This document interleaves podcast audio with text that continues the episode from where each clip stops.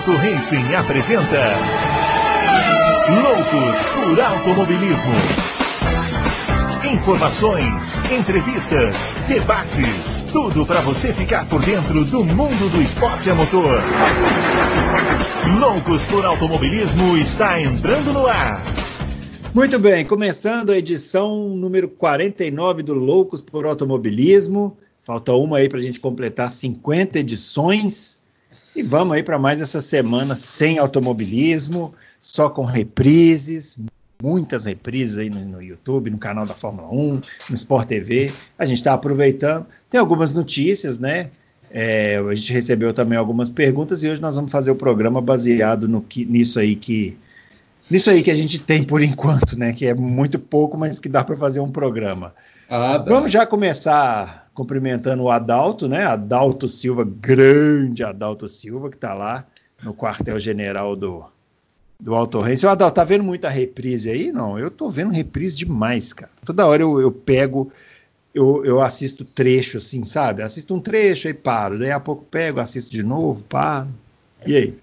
Grandes confrades. Eu, eu tô, eu tô e tenho meia culpa para fazer. Opa! Tem Vamos lá. Fazer. É, já quer fazer agora ou você vai. Eu, eu já vou fazer agora. Eu já ia fazer, ah. eu já ia fazer no, no programa passado, ah. esqueci. Como a memória da gente é seletiva né, e nos engana. Ah, e às vezes falha também. É, mas nos engana muito. Eu, eu tinha é. algumas corridas antigas, inclusive aquela que eu considero a melhor. É que você quase apanhou lá quando você escreveu a coluna. Foi, quase me mataram. É. Que eu, eu evidentemente, tenho revisto, como, como todo mundo, né? Acho que todo mundo está é, revendo a corrida. Tá todo mundo revendo. É. Eu já eu revi aquela, revi outras também que eu lembrava que, que eram boas, não sei o quê.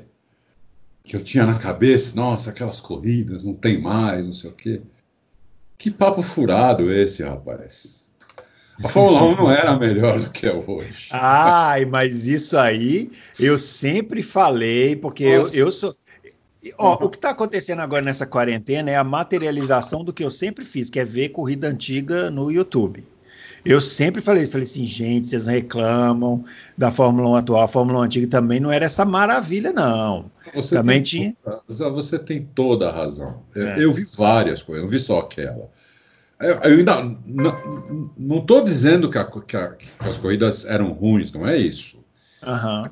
a memória nos engana. Acho que a gente fica com uma coisa assim. É que a gente fica com a memória, a, a nossa memória, a nossa memória guarda lances, né? Eu imagino é, que então a gente guarda os lances lá da, da, das coisas, porque toda corrida tem lances legais. É, exatamente. Mas a corrida inteira em termos de dinâmica, quando você para para ficar duas horas assistindo, não é aquela coisa, né? Não frenética, é. todo mundo brigando.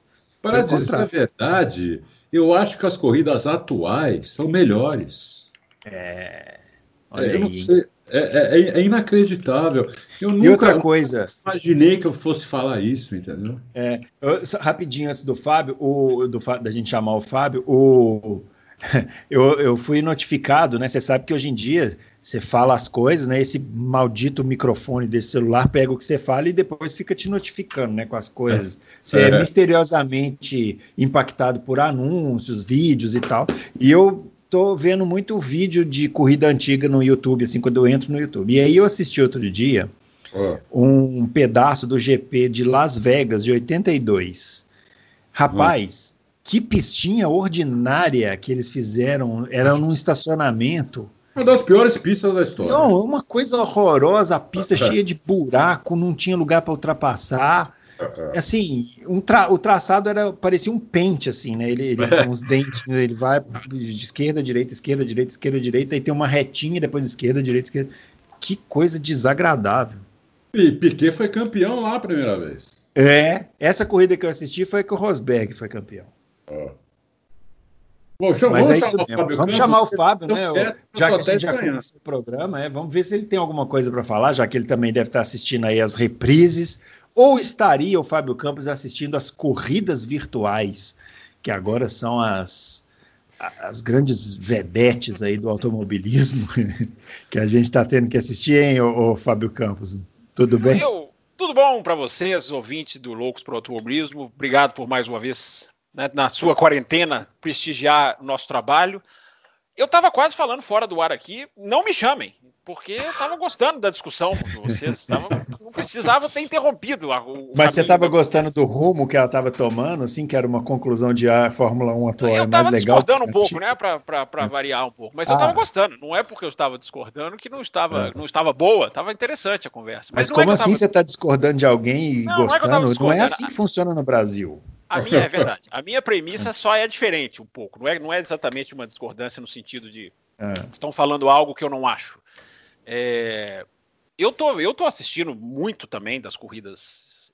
Eu, eu, eu, eu, sempre gostei muito de ler sobre a história da Fórmula 1 e sempre gostei muito de me interar sobre o estado numérico, né, de vitórias, de alguns dados importantes. Só que a Fórmula 1 sempre, na sua velocidade, sempre engole essa leitura, porque você está lendo um pouco de história da Fórmula 1, mas você já tem que se preocupar com o que está acontecendo, com o próximo final de semana, com as notícias. É é, é, não que não estejam havendo notícias, estão e estão havendo notícias muito importantes, talvez as mais importantes da história da Fórmula 1, é. que vão definir o futuro. Mas há uma separação agora. Você não tem um compromisso dominical com as corridas, o que é péssimo, evidentemente. É. Mas isso dá para você. Isso faz com que você crie, é o que eu estou fazendo, uma agenda de rever corridas históricas que não precise atrapalhar o final de semana, que, que é impossível, na verdade, para quem cobre Fórmula 1, para quem tenta se interar e e mergulhar no assunto no final de semana de corrida, é, é impossível você ter até cabeça para misturar. É, e não tem isso. Então há um tempo maior, eu estou vendo, tentando ver o máximo de corridas possível, espalhando um pouco, não ficar vendo todo dia também para não, não, não cansar. E está sendo muito legal, eu recomendo, coloquei isso no meu Twitter. É, muito é, é, muito gostoso você sem esse tipo de compromisso, sem esse tipo de peso, sem esse é assistir de uma forma leve, né? Assistir de uma de uma forma como divertimento, para acompanhar, para conhecer. É impossível assistir uma corrida antiga e não aprender nada. É impossível. Uma coisinha você aprende, uma é. coisinha de um piloto, de uma equipe, de uma situação, de um contexto no campeonato, é, das narrações. Discutíamos isso nos comentários após o programa passado. Né? Teve gente que colocou a questão da narração, de que gostava da narração do Murray Walker, não gostava. Deu até uma, uma, uma, uma repercussão interessante nos comentários pós-programa. Então eu tô, eu tô muito nessa, nessa assim, o, o Bruno. Tô, tô assistindo. Sempre gostei de assistir, sempre procurei assistir. Tenho aqui aqueles season reviews que você sabe muito bem. Ah, é tem os antigos, tem os novos, tem os mais modernos. Eu ando numa fase, Bruno, que é aquelas coisas que a gente não comanda, né? Antes de eu falar das corridas virtuais e já para encerrar aqui, para encurtar o comentário. Uh, eu, tô, eu bato o olho nos carros de 2005, 2006, 2007, 2008 mas está me dando uma vontade de mergulhar nessa época de novo. E era uma época, uhum. era uma época de corridas não muito agradáveis. Então eu acho não que eu estou com uma tendência ao sofrimento. É. Até tinha, né? 2005 teve o Japão, teve o Brasil, teve boas corridas. 2006 também teve a China, a última vitória do Schumacher, que foi uma corridaça. Tem boas corridas, mas eu estou querendo mergulhar nas temporadas, assistir mais de uma, duas, três, quatro, cinco. Assiste a temporada, eu, faz, eu faço isso direto. Pega da primeira à última. É, você faz isso, mas você ah, assiste faço. as corridas inteiras ou você, assisto, você não, in, assisto inteiro, mas assim, não em direto. Eu vou assisto um pedaço, daí a pouco assisto outro pedaço. Ah, então você é que agora terminar uma temporada literalmente. Demoro, não, demora, é sem pressa, sem pressa. Olha, é, olha dois, o que você está falando, Fábio, pelo menos os carros ainda eram bem rápidos. Porque eu andei assistindo umas corridas da década de 70, da década de 80, que como, meu, como os carros eram lentos, meu.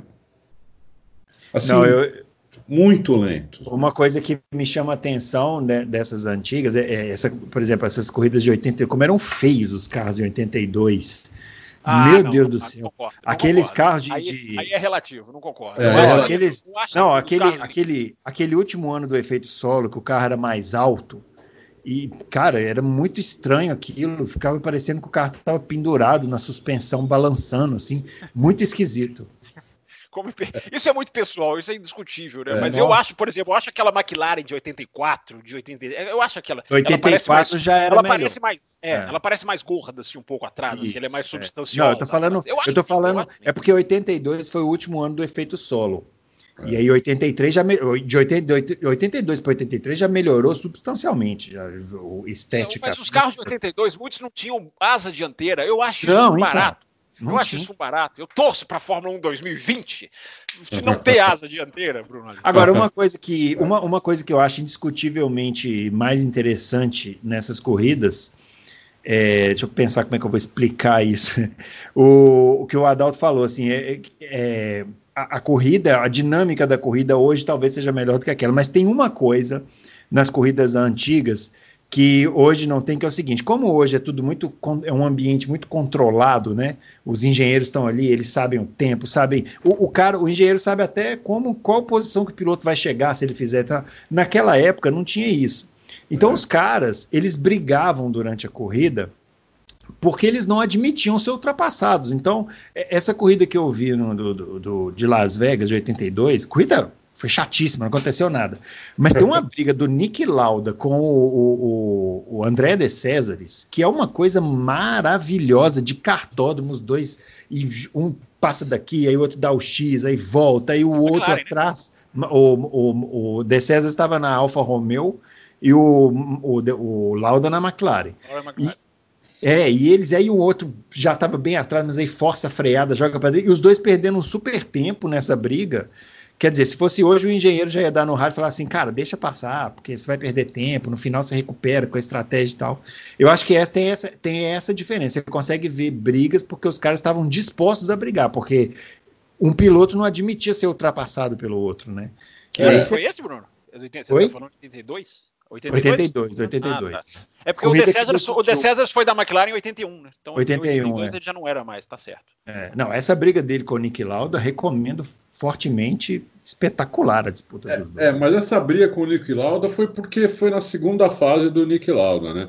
Se fosse na década de 70, o Nick Lauda passava o De César e sumia dele em duas voltas. Não fala assim do De César, eles não falam assim dele. Sumia dele em duas voltas. A gente podia fazer um programa no futuro aí, a gente vai ter tanto futuro, eu acho, pra gente, pra gente fazer programa, porque eu acho que as perspectivas estão só piorando para a Fórmula 1, daqui a pouco a gente pode falar mais sobre isso. A gente podia fazer um programa sobre nomes do passado, né? Alguns pilotos como De César, ah, vamos fazer. ou um programa só dos campeões do mundo, ou dos não campeões, ou dos que a gente admira, o Bruno está fazendo as colunas, né, dos, dos é. pilotos que ele, que, ele, que ele admira. A gente pode fazer uma coisa parecida aqui também. Fica a sugestão aí para os ouvintes. Vamos fazer. É, a última coluna do Bruno, ele admira o professor de matemática lá. É o, Bob Real, é. é, essa admiração. Você já, teve, você já fez do Johnny Herbst? Ainda não? Você vai fazer? Não, ainda não. Calma. Eu tô... A gente precisa, precisa ir aos poucos, né? Pra che... A polêmica tem que vir aos poucos. Ah, entendeu? Tá, eu, eu acho muito legal esse... essas colunas suas, Bruno, porque é são, são é, surpreendentes, entendeu? Quer dizer... É, não, hoje eu, eu vi um comentário ah, lá. Você vai se surpreender. Falando... Você vai se surpreender muito com ídolos do Bruno, viu? Se prepara. Vai aparecer tenho... Taki vai aparecer. É, eu, te, eu é, tenho ídolos Alex muito Jung, ortodoxos. Vai mas... aparecer a Ed Irvine, fica tranquilo, vai, já vai. Mas eu tenho, eu tenho hoje um, alguém fez um comentário lá falando justamente isso. Falou assim: ah, é bom ver uma coluna que fala de ídolos que não tem Schumacher, Senna, né? É. Então, é. É verdade, Aí... é mas é isso mesmo. Eu, eu leio com maior atenção, tento, tento lembrar do cara. Só, tenho, eu só vou puxar a sua orelha. Uma coisa. Só vou puxar uma coisa, sorry. Você botou, ó, quem pôs aquele vídeo no, no, na minha coluna foi o Adalto, viu, pessoal? É. Eu fiz uma coluna elogiando o Bob Real, assim, declamando o talento dele. Aí o Adalto me bota um vídeo dele tomando uma ultrapassagem do Emerson Fittipaldi, mas daquelas humilhantes, assim, de Detroit. Isso é ufanismo, isso é ufanismo do maior. É, Não, você... É, é, Emerson é Emerson, não tem jeito. Né? Coitado do Bob Real, foi jantado, almoçado e tomado de café da manhã. É, mas, mas, o eu... Bob Real não faz parte dos seus ídolos excêntricos, pelo menos não na minha opinião. Não, é, não. não é o, estamos... o Bob Real é um, é, tem uma história de luta, de, de, de, né, de conquista, de. É, de, tricampeão. É, sim. Bom, mas você ia falar do automobilismo virtual aí.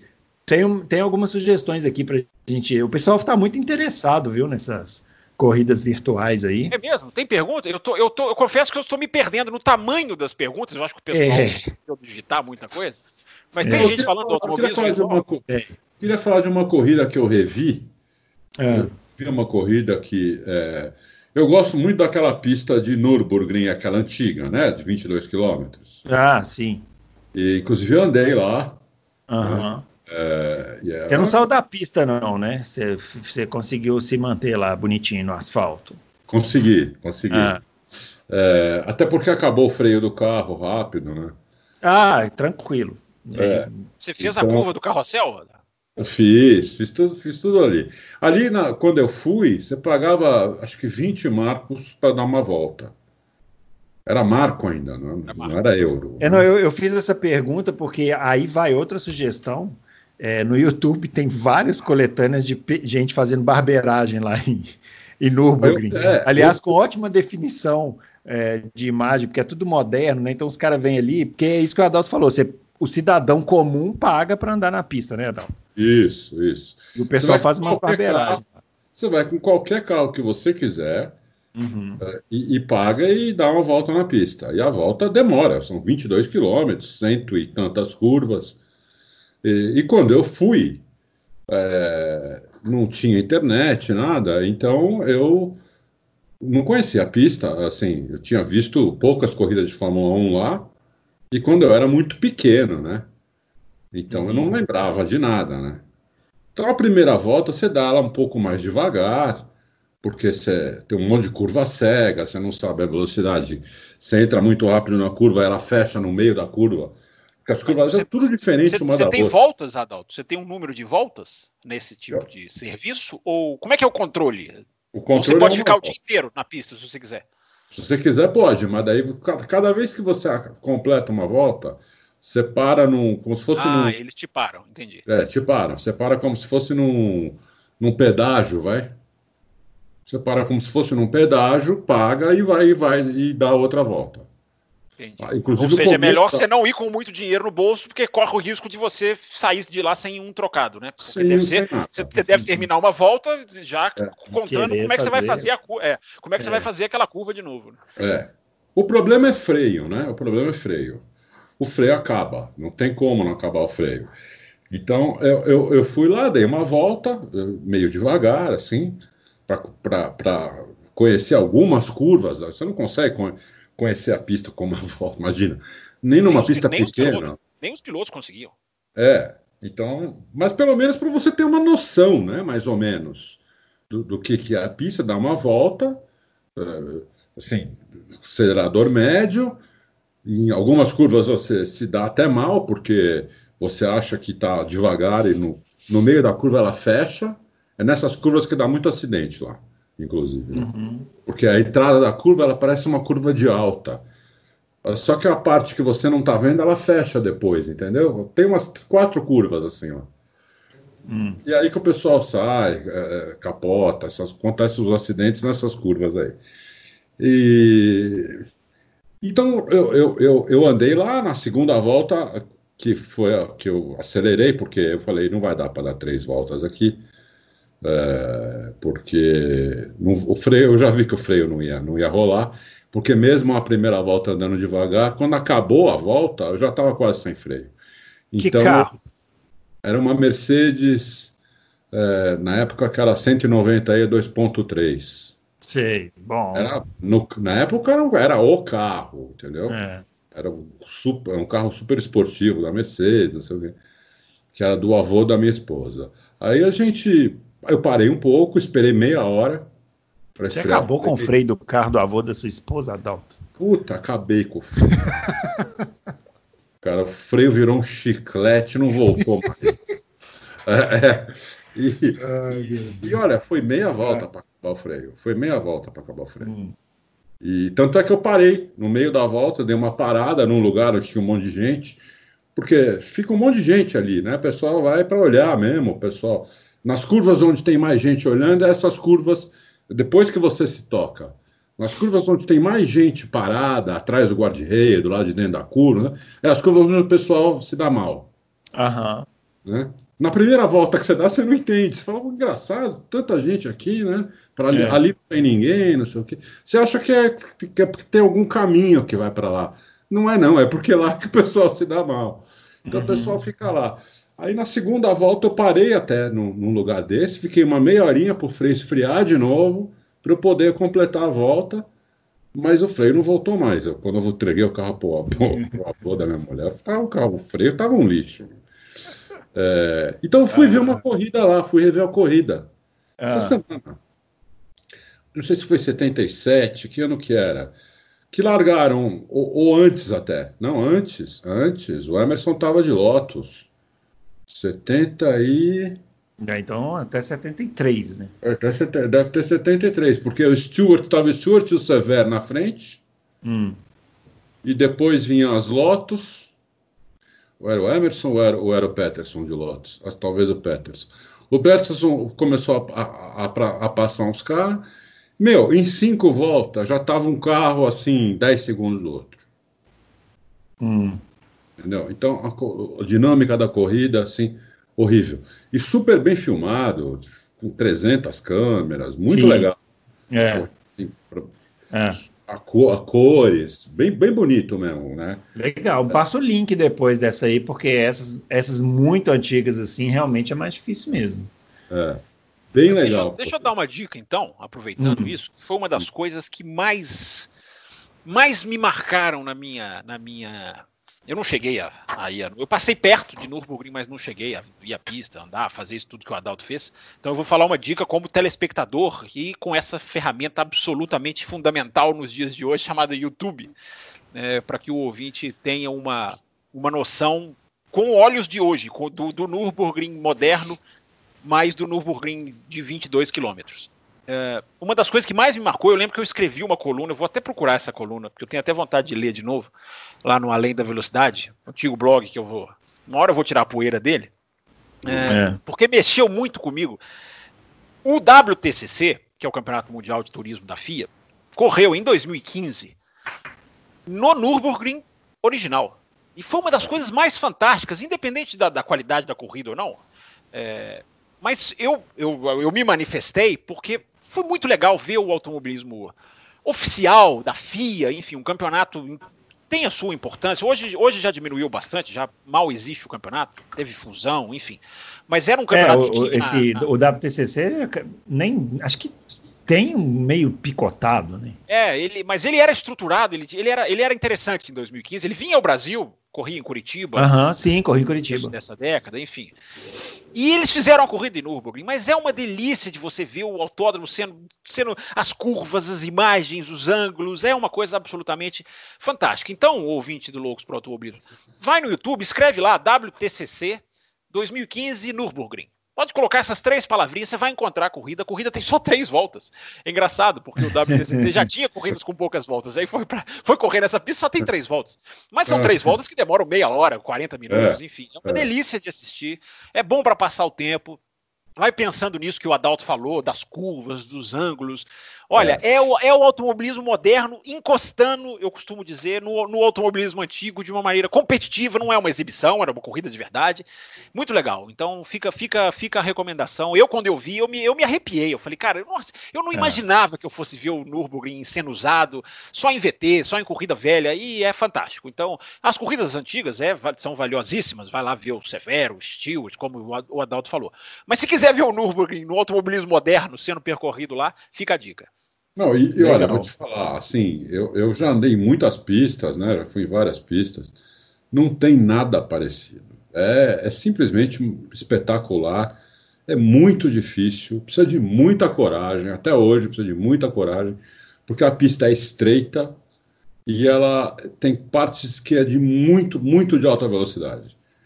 Tem curvas que você faz em quinta, com o pé embaixo e você tem que beliscar assim a zebra que às vezes não tem zebra do lado de dentro, você tenta, você passa com metade da roda assim, como se fosse um acostamento, só que tem um degrauzinho, então não pode passar com a roda total no acostamento, porque tem um degrau para você voltar para a pista. Se você pegar esse degrau, você vai capotar. E, e, e, a saída da curva você passa com metade da roda fora também. Em quinta marcha, duzentos e tanto. É, é espetacular, é, é maravilhoso e precisa de muita coragem, né? Até hoje. Se hoje, hoje uma corrida lá de carros rápidos ia precisar de muita coragem. Mas acontece, você sabe que tem, né, Adal? Tem um campeonato chamado VLN, que é um campeonato semi-profissional, semi-amador, que eles fazem corridas lá. Eu não sei se fizeram em 2019 exatamente, mas eles fazem. 2018, 2017, eles, eles fazem. É um, é um campeonato de, de, O Martin Brundle fez uma corrida lá, entrou inclusive na, na programação da Sky, eu assisti por isso ele fez com o filho dele, enfim, ele correu, fez. Tem, tem que tirar uma carteira, é, mesmo ele tendo sido piloto de Fórmula 1, ele tem que fazer um teste, ele tem que ser aprovado, ele tem que tirar uma liberação. É. Então é, é, é, usado, o circuito é usado de maneira. Inclusive, teve uma capotagem, um carro absolutamente destruído nessa corrida que ele participou.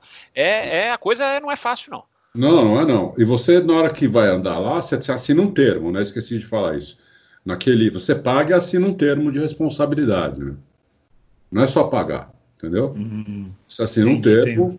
Nesse termo, você, você nem vai ler, porque é grande, mas está escrito lá que, que você, você diz que o seu carro está em ordem, está tudo funcionando, que o freio está em ordem, o motor está em ordem. Que o freio está ótimo. Vai acabar na deve, metade deve ter, volta, mas... deve ter um deve é. ter um parágrafozinho bem escrito, pequenininho em alemão, que fala assim, se, se, você morrer, não nos culpe. É, não Isso. nos culpe. É. Isso. É. No, a pista oh, não... Oh responsabiliza por nada, você se responsabiliza por tudo. Tem que ser assim, senão não daria para deixar. Ah, e o pessoal barbariza, né? É. Agora, o. o... É, mas é, eu, acho Fábio, que, ah. eu acho que ao lado de Indianápolis é o grande autódromo do planeta. Eu acho que é, é, tem que existir, tem que continuar. Que bom que o alemão preserva que isso, né? Preserva, né? É, o é. brasileiro também preserva os seus autódromos, né? Não destrói, oh, loucura. Não constrói prédio em cima.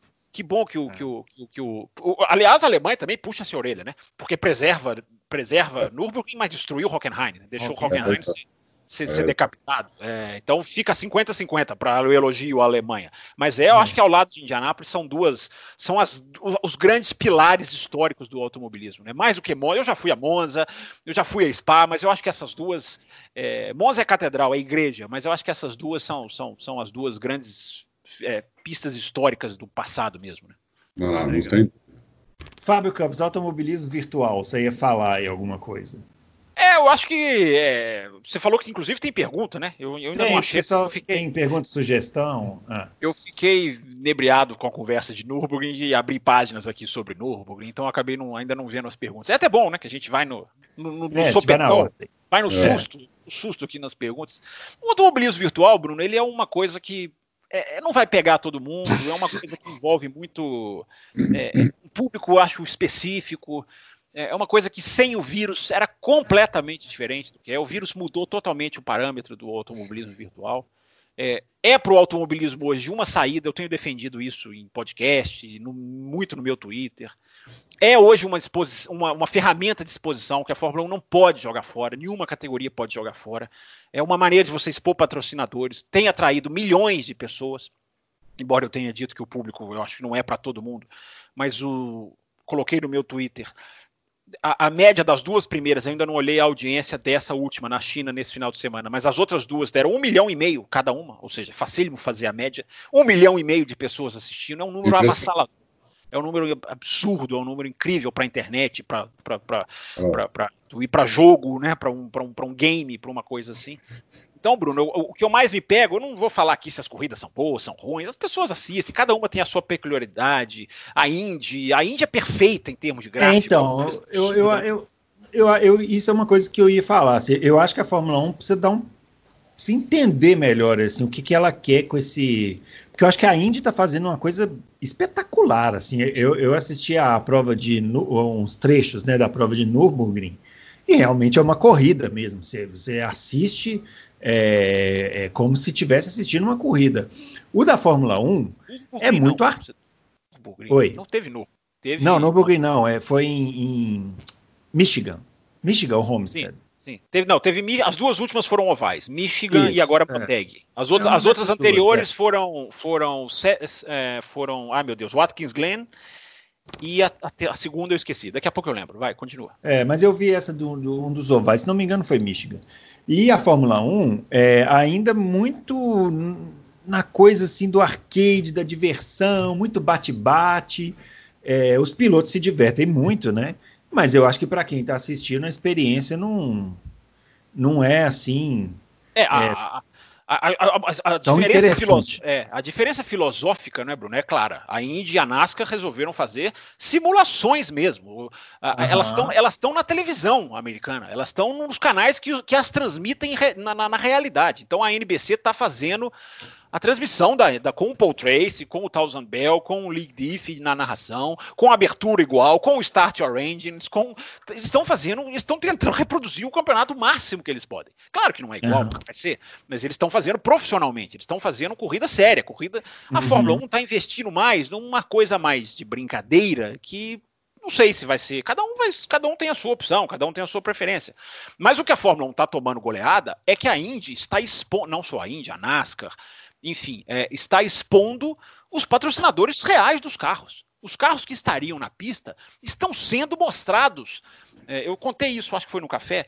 É, o, o, o, o, dono da equipe do Sage Cara, né, da Dryer and Rainbow, Dennis uhum. Rainbow, é o nome dele, ele falou: Nós ganhamos a primeira corrida, foi, foi como se eu tivesse ganha a corrida de verdade. A segunda-feira o meu telefone não parou de tocar, o meu patrocinador queria reconversar, queria, queria discutir mais isso, eu estava na capa dos principais sites de automobilismo. Então, Bruno, assim, é, não é uma, não, era uma brincadeira antes do vírus. Era um marketing antes do vírus. Não vou falar brincadeira, era, era um marketing antes do, do vírus. Agora, é algo que pode pode, pode potencializar, pode manter um mínimo de, de sobrevida num negócio que está correndo um enorme risco de falência, de fuga de patrocinadores, de fechamento de equipes. Então é muito importante. E a Fórmula 1 está tomando goleada, porque a Fórmula 1 está, antes de tudo, correndo com os seus carros de 2019. Então, mas é porque a Fórmula 1 está usando, eu até entendo o que eles estão fazendo, eles estão usando o game oficial né, da, da Fórmula 1, que é o F1 Mas 2019. eles não poderiam atualizar esse game, por exemplo. Então, nessa a corrida da China, tinha lá o patrocínio da Aranco naquela parte, de, naquelas duas torres enormes do autódromo de Xangai. A Aranco ah. acabou de entrar, ou seja, a viabilidade de se mudar visualmente. É. Agora não pode. A NASCAR, então, aí... a, a, a, a, a Haas, desculpa, só para terminar. A Haas não pode correr com o carro com a pinturinha preta. A Williams não pode correr. Com... Eles têm que mostrar os patrocinadores atuais. É um grande desperdício, entendeu? Então, mas é porque tecnicamente eu não sei como eles resolvem isso. O, o, o game da Fórmula 1 F1 2019, até eles já, já existe o trailer do 2020. É, é eu, já tem data de lançamento. É. Aliás, o pessoal está brincando, vai ser lançado antes da temporada. Acho que vai ser a primeira vez que isso vai acontecer, né? Desde que a Codemasters comprou a, a licença da Fórmula 1. É, inclusive, vai ter um molde Schumacher. É, nesse Sim. de 2020, bem interessante. Mas vai o, ter 11 equipes, né? Até o, até o jogo da Fórmula 1 sabe que 10 equipes vai ter 11 equipes, é, vai é, ter 11 é, equipes. É mas o, o, o, que eu ia dizer é que eu não sei tecnicamente como se faria para mudar os carros de do, do, do F1 2019 passar para 2020. Eu tenho certeza absoluta que deve ter uma maneira, né? Porque deve ter uma maneira. O pessoal... eu, eu achava que era impossível. Depois que eu vi é. a Aram, que acabou de entrar, que não existia em 2019, digitalmente inserida lá na, na, na, tela do jogo, não é possível que não possam fazer a mesma coisa com, com os carros. Então, Bruno, para resumir para o Adalto, não sei se o Adalto quer entrar na discussão, é, é para resumir, é uma coisa, é uma brincadeira, mas que pode ser muito bem levada, pode ser muito bem trabalhada e pode gerar um mínimo de dinheiro que, se não salva o automobilismo, pode ajudar no momento de penúria, de, de risco, de, de, de perigo total que, que, que o esporte está vivendo. É isso aí. O Adalto, você quer falar para a gente entrar nas perguntas aqui? Não, eu, eu não vi. É, é, eu só via.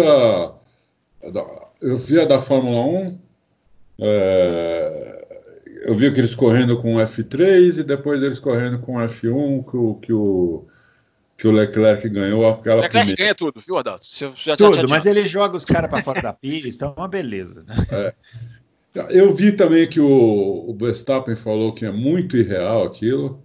Então, mas isso é uma coisa é, que até. É, o Verstappen joga outra plataforma, né, Bruno? Então, é, mas isso é que eu ia comentar. A Fórmula 1, o, o, esse, esse game da, da, da, Fórmula 1, da Codemasters, isso eu, eu já joguei algumas versões, eu tenho aqui o 2019.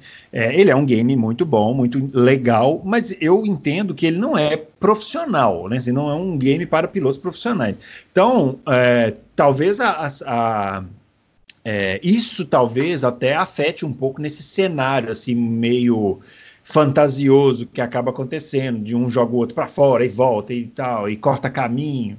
É. É, assim, é um jogo que você consegue configurar ele para deixar ele bastante profissional, mas ele não, eu não entendo ele como um, um, simulador profissional. Gente, eu, tô, eu sou leigo, tá? Se alguém entender melhor aí, quiser mandar depois nos comentários, a gente até refaz aqui existem outras plataformas que são mais indicadas para esse tipo de simulação. Um exemplo é o que a Indy está fazendo, né? Está usando é, o iRacing. O, o iRacing, né? É, esse iRacing é, é, o, é o que o pessoal mais elogia, né? É, agora eu acho que é nesse sentido a Fórmula 1. Esse fica... é que o Verstappen gosta, né? Esse então, é mas eu, eu, acho que nesse sentido a Fórmula 1 fica nesse meio, meio termo, porque também ela não, não vai querer abandonar o game oficial dela, né? Então, assim, ela tem que encontrar não, esse meio termo. É, é, ela podia usar o jogo oficial, ela tem um contrato com a Code Masters, ok, mas ela pode trabalhar melhor. Ela, ela, tem, ela tem, que tentar atualizar isso de alguma maneira. Acho que podia fazer corridas mais sérias. A falta dos pilotos profissionais é muito é, é, uma coisa sentida, é uma coisa é todos da Indy estão fazendo praticamente, todos da NASCAR estão fazendo. A Fórmula 1 custa para juntar sete. Mas eu é, acho. Eles estão colocando outras celebridades, né? Acho que teve um goleiro é, lá. Eles estão apelando, é o goleiro do Real Madrid. Eles estão apelando para Eu isso. vou entrar na próxima, hein? Vou, vou, vou me inscrever. Bruno Aleixo. Lá. Bruno Aleixo. Vocês não deixam eu falar, não adianta. vai, vai, fala. Eu acho que se a Fórmula 1 fizesse um troço mais real, é, que os pilotos sentissem mesmo o carro, que não pudesse bater, porque se bater quebra o carro, tudo, eu acho que eles participariam. É que é um jogo ali muito, muito irreal o negócio, entendeu? Então é, eu acho que é por isso que eles não estão participando. Mas pode ser operado de maneira real, acho que é isso que o Bruno quis dizer. É, é ele pode, ele é um jogo. jogo o é, jogo tem ter... vários tipos de é. configuração. Ele pode desde o arcade quanto a um nível mais profissional. Ele nunca vai ser como o iRacing. Isso é um fato, mas ele pode ser muito mais próximo do real. É, é. E o, é, inclusive tem os níveis, né, Bruno? De. É. Eu nunca joguei jogo, mas tem os níveis de danos do carro. Ou seja, você sim, pode, ter, sim. Você pode é. colocar danos mais sérios no, no, caso de. Que aí você vai colocando a coisa. E aí você pode fazer um trabalho de arrecadação de fundos. Você faz quem ganha. É, tem campeonatos que estão fazendo isso. Quem ganha doa 10 mil uh, dólares para uma instituição de caridade. Ou seja, você já põe o piloto ali com, com, com, uma, com um objetivo, com uma, uma meta, para não ficar só uma brincadeira. Agora, a grande falha para mim é da Fórmula 1 como um todo. Né? As equipes tinham que estar tá virando. Numa... Isso não tinha que ser escolha dos pilotos. Não tinha que ser, ah, eu não quero participar, não gosto, igual como diz o senhor Verstappen.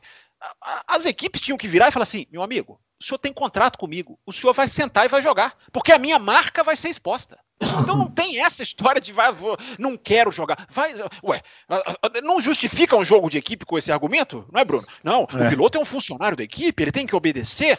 Cadê o, cadê o tem que obedecer agora? Tinham que estar todos lá, seu Hamilton, seu Vettel, seu. É porque nem todos têm o equipamento, mas isso é Fórmula 1, dá tempo da Fórmula 1 correr atrás e, e colocar lá o, o volante, enfim, o, o Rosberg falou na Sky inglesa que queria participar, mas como ele está lá uhum. trancafiado na, na, Espanha, numa ilha, na ilha lá de Ibiza, enfim, é, ele falou: eu não tenho como sair daqui, eu não tenho simulador aqui. A, a Fórmula 1 passou, no, no, em 20 minutos emitiu alguém da Fórmula 1 entrou em contato com um programa que estava ao vivo da Sky falou: olha, nós já estamos trabalhando numa logística para entregar um simulador para o Nico Rosberg. Tamanha a necessidade que a Fórmula, não sei se foi entregue, não sei ainda como é que, tá, como é que vai ser o funcionamento disso. É, mas é um exemplo de como a Fórmula 1 tá, precisa dos pilotos. Ela está vendo que então só do Rosberg demonstrar vontade, os caras já começaram a, opa, peraí, vamos ver se a gente envia um simulador para esse cara, um, um equipamento para esse cara. Então é. eu acho que a Fórmula 1 tinha que estar acordada para isso, as equipes tinham que estar ativas, trazerem os pilotos, colocarem sim. Ah, mas vai ser um bate-bate, não vai ser legal. Isso é outra discussão. O piloto tinha que estar lá representando a equipe dele, porque eu repito, não é brincadeira. É algo que pode ser levado muito a sério. E a última coisa, prometo, para encerrar o assunto.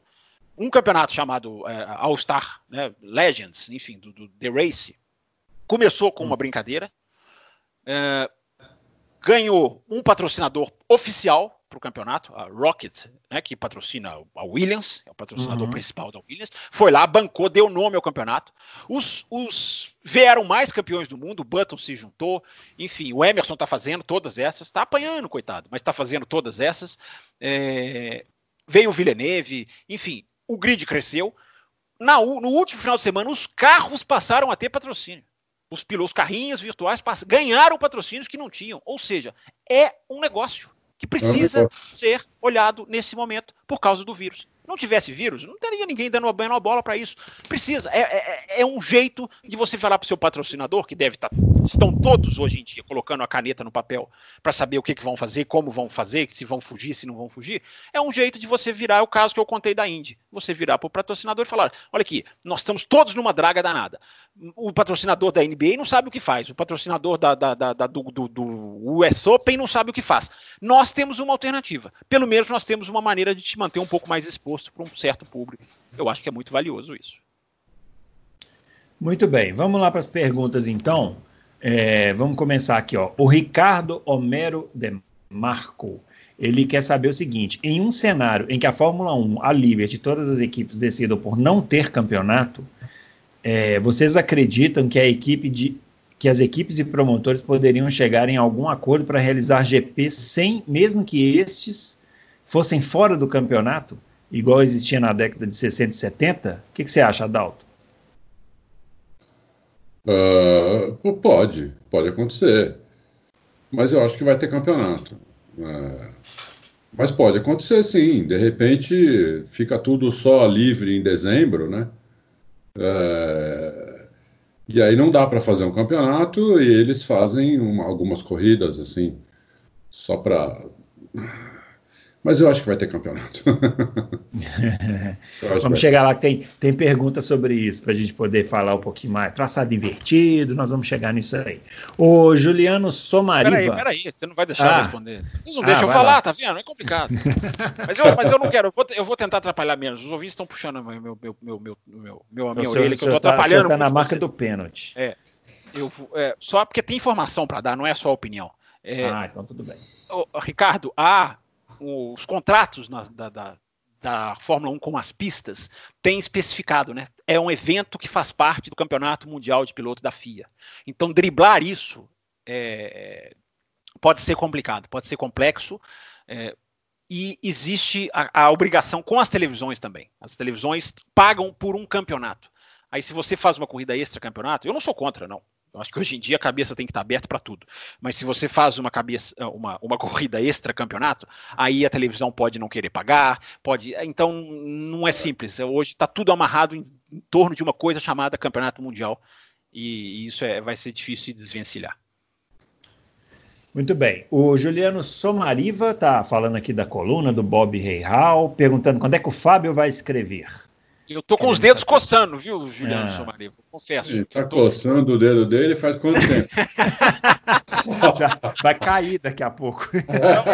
é porque agora tem tanta informação, tem tanta coisa do futuro da Fórmula 1 que é que está sendo movimentando a cada dia e que eu tenho, eu tenho, eu tenho, eu tenho dificuldade, tô tendo dificuldade de expressar no Twitter, porque o Twitter me limita a 280 caracteres e eu, isso, é ah, é, uma, isso, é, uma, isso assim. é uma luta para mim. Então, vamos, vamos ver, Juliano, vamos ver. Eu tô, eu tô, é. tô abrindo páginas, estou descobrindo blogs, estou tentando tirar poeira de coisa antiga. Vamos ver o que, que a gente faz. Vamos lá. O, ele quer saber se com essa negativa do Vettel, o Ricardo finalmente terá sua vez. Essa terá sua vez na Ferrari. Essa negativa do Vettel que ele está se referindo, né, o, o Adalto, é essa notícia que vocês colocaram aí de uma possível recusa do é. Vettel em renovar o contrato né, com a Ferrari. Foi. A Gazeta dello Sport lá, que é da, do mesmo grupo da Ferrari, falou que a Ferrari ofereceu 12 milhões e ele não, não aceitou. Ele ganha, 40, ele ganha 30, né? Então, é, na notícia está 40. É, 40, é. 40 de euros, é verdade. É, ele não aceitou. É, a gente já, já tinha falado isso, né? Que a Ferrari tinha oferecido menos da metade, mas a gente não sabia o valor. Eu, eu até fiquei, fiquei surpreso com os 12. Eu acho que a Ferrari fez uma proposta para ele não aceitar mesmo porque já além do, do salário muito reduzido, tira todos os privilégios dele é, de primeiro piloto. Então, é, eu acho que a Ferrari fez uma proposta para ele não aceitar. Eu acho que a Ferrari já deve estar tá aí em, batendo papo aí com o Ricardo, com o Sainz, e eu acho que nós vamos ver o Vettel agora 2020 na Ferrari e depois não vamos ver mais. Minha opinião. Se tiver 2020, né, né Fábio? É. é. essa é a observação que eu ia fazer, é isso, exatamente. É. Bom, o, você quer falar alguma coisa, ô, Fábio? Tem duas pistas que já falaram que, que, que querem, que vão, vão fazer. O, o, o, tanto. Áustria, né? Áustria falou. Áustria, governo e promotor, e Silverstone também. Então, tem duas pistas que vai ter, entendeu? Não é, não é simples assim, Adalto. Não é simples assim. Os países estão em lockdown. Tem piloto que não pode sair de onde está hoje. É... Não, mas não é hoje, né? Agora, não, é, não, é só, não é só a pista querer fazer. A, a, gente vai ter que ver como o mundo vai abrir a aviação, como, como essas coisas vão funcionar, tudo bem. Áustria e Inglaterra não precisam de avião, mas como que o mundo vai abrir e qual velocidade? Porque a Fórmula 1 sem público é, já tem um contingente de pessoas muito grande, é, muito, muito, muito, enfim. É, eu não, não, não, eu não dou. As, as que elas querem fazer, elas querem fazer, mas eu não acho que elas estão garantidas, não. Não, garantidas não estão.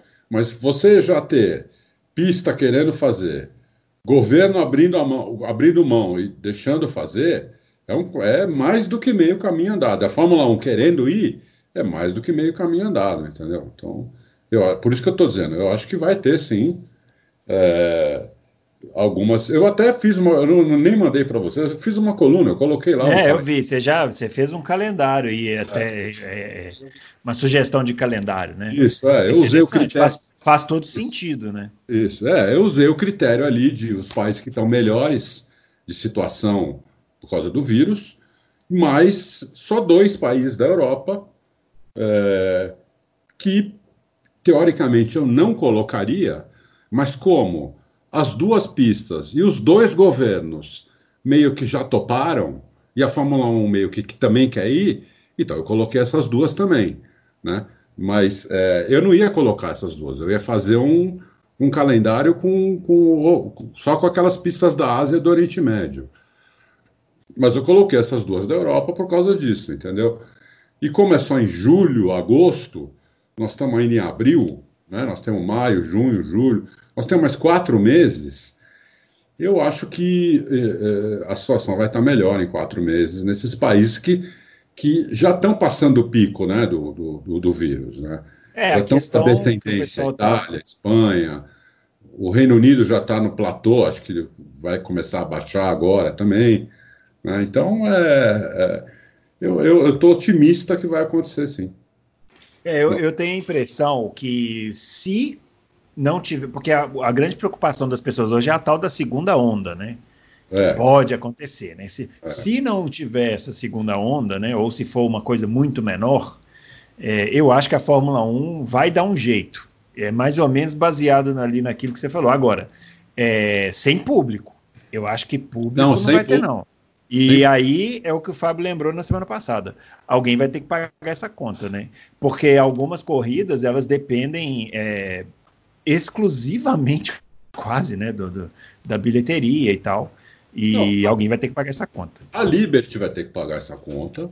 Não tem dúvida que a Liberty vai ter que pagar essa conta. É, eu, não, eu não tenho nenhuma dúvida, entendeu? A, a não ser, por, por exemplo, eu não olhei hoje, mas quando eu escrevi o texto, eu, olhei, né? Não tinha um caso no Vietnã, uma morte, nenhuma morte, zero. Então, é um lugar que pode ser que até dê para ter público. Eu não coloquei que vai ter público lá no, no, no, meu texto. Mas é um lugar que, se até se passar mais dois meses, por exemplo, e continuar sem nenhum caso no Vietnã, sem nenhuma morte, é um lugar que dá para ter público. Eles, evidentemente, um público local, né? Um público local. Não adianta se abrir para o público em geral vir gente da Europa, vir gente da América, porque daí é capaz de eles levarem o vírus. Mas se for um público local, até dá para fazer, porque você fica aí. É um, é um país que a, a, a, pandemia não chegou, já que não tem morte, não chegou, entendeu? Então, uh, Singapura teve sete mortes até agora, entendeu? Então, uh, lá para agosto, setembro, será que não dá para fazer? Eu acho que dá. Então tem algumas pistas que eu acho que vai dar para fazer. Entendeu? A maioria sem público, mas uma ou outra pode ser até que tenha público. Eu não coloquei Japão, por exemplo, mas Japão está segurando muito bem essa pandemia. Muito bem, entendeu? É um dos países que está se segurando.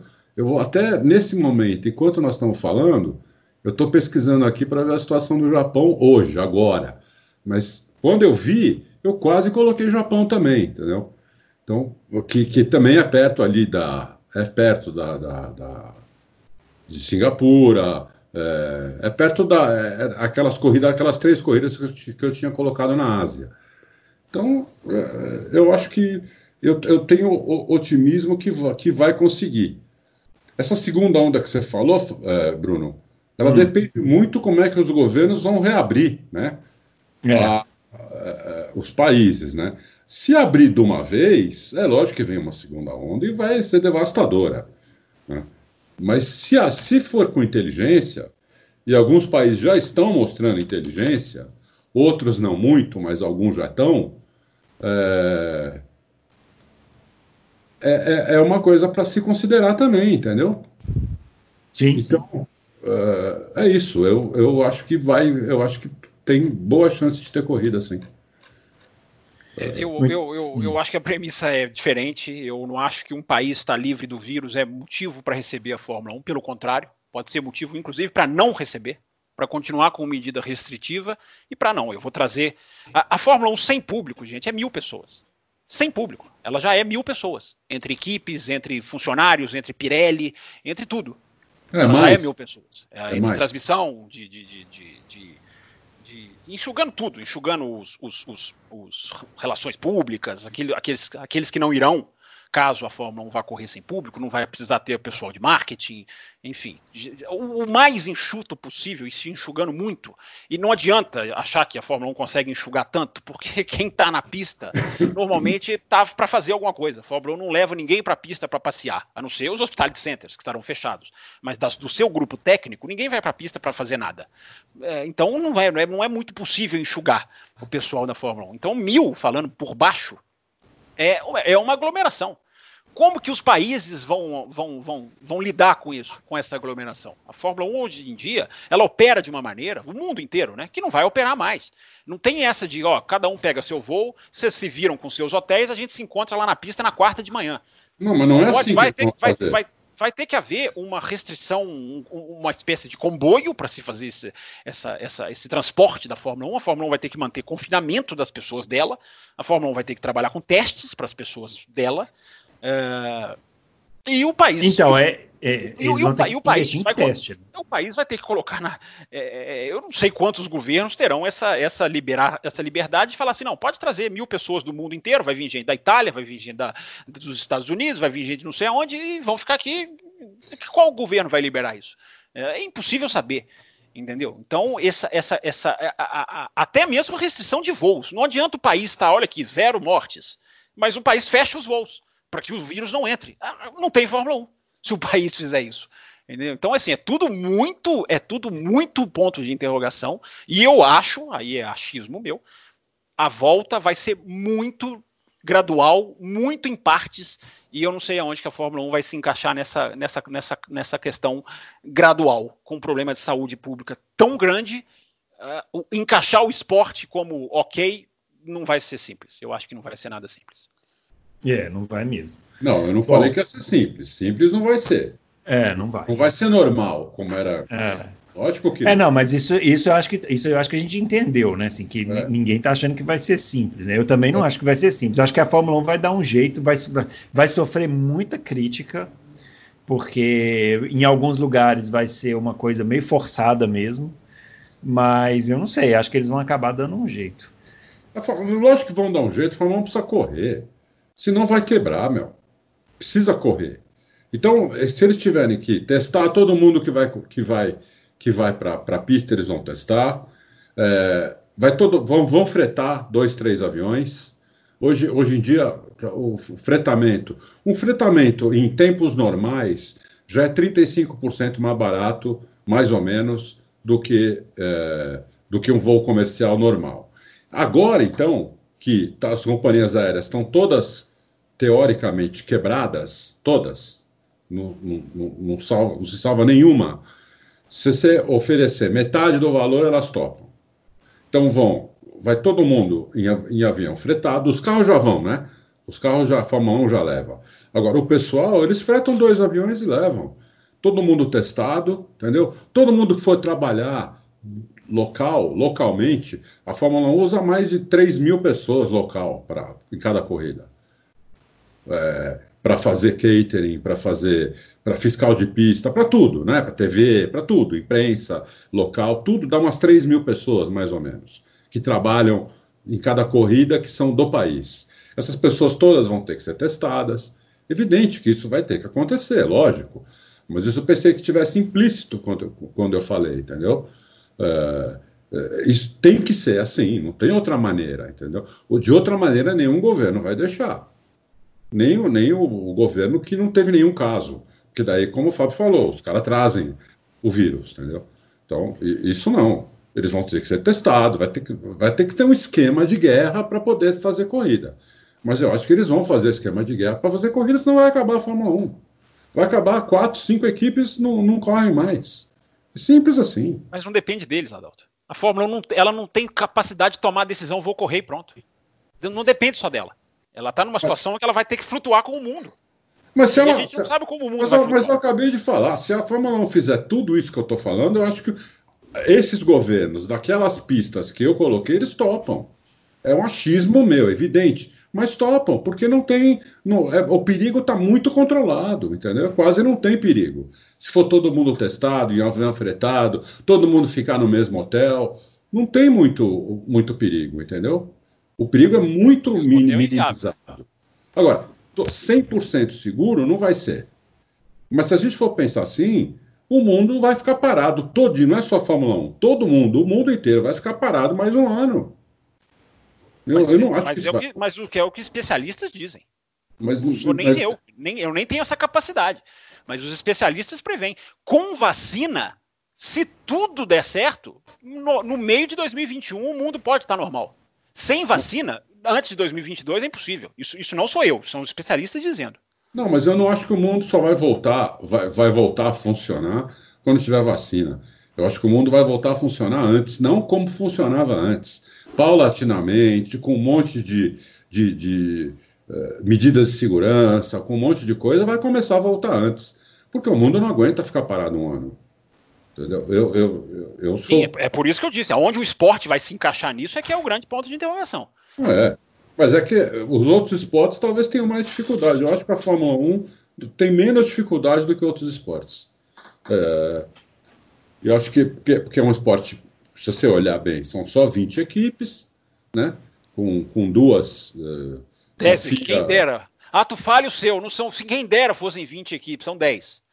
É, 20 carros, é verdade, 20 carros. É. Que já pensou se fosse 20 é, é, equipes? Nossa As senhora. equipes é, é, é, mais fácil você, você juntar todo mundo e, e combinar o que vamos fazer para não deixarmos de existir né? E vamos tentar convencer outros que, de, que nós dependemos que a gente vai conseguir fazer um, um evento é, com a máxima de segurança possível.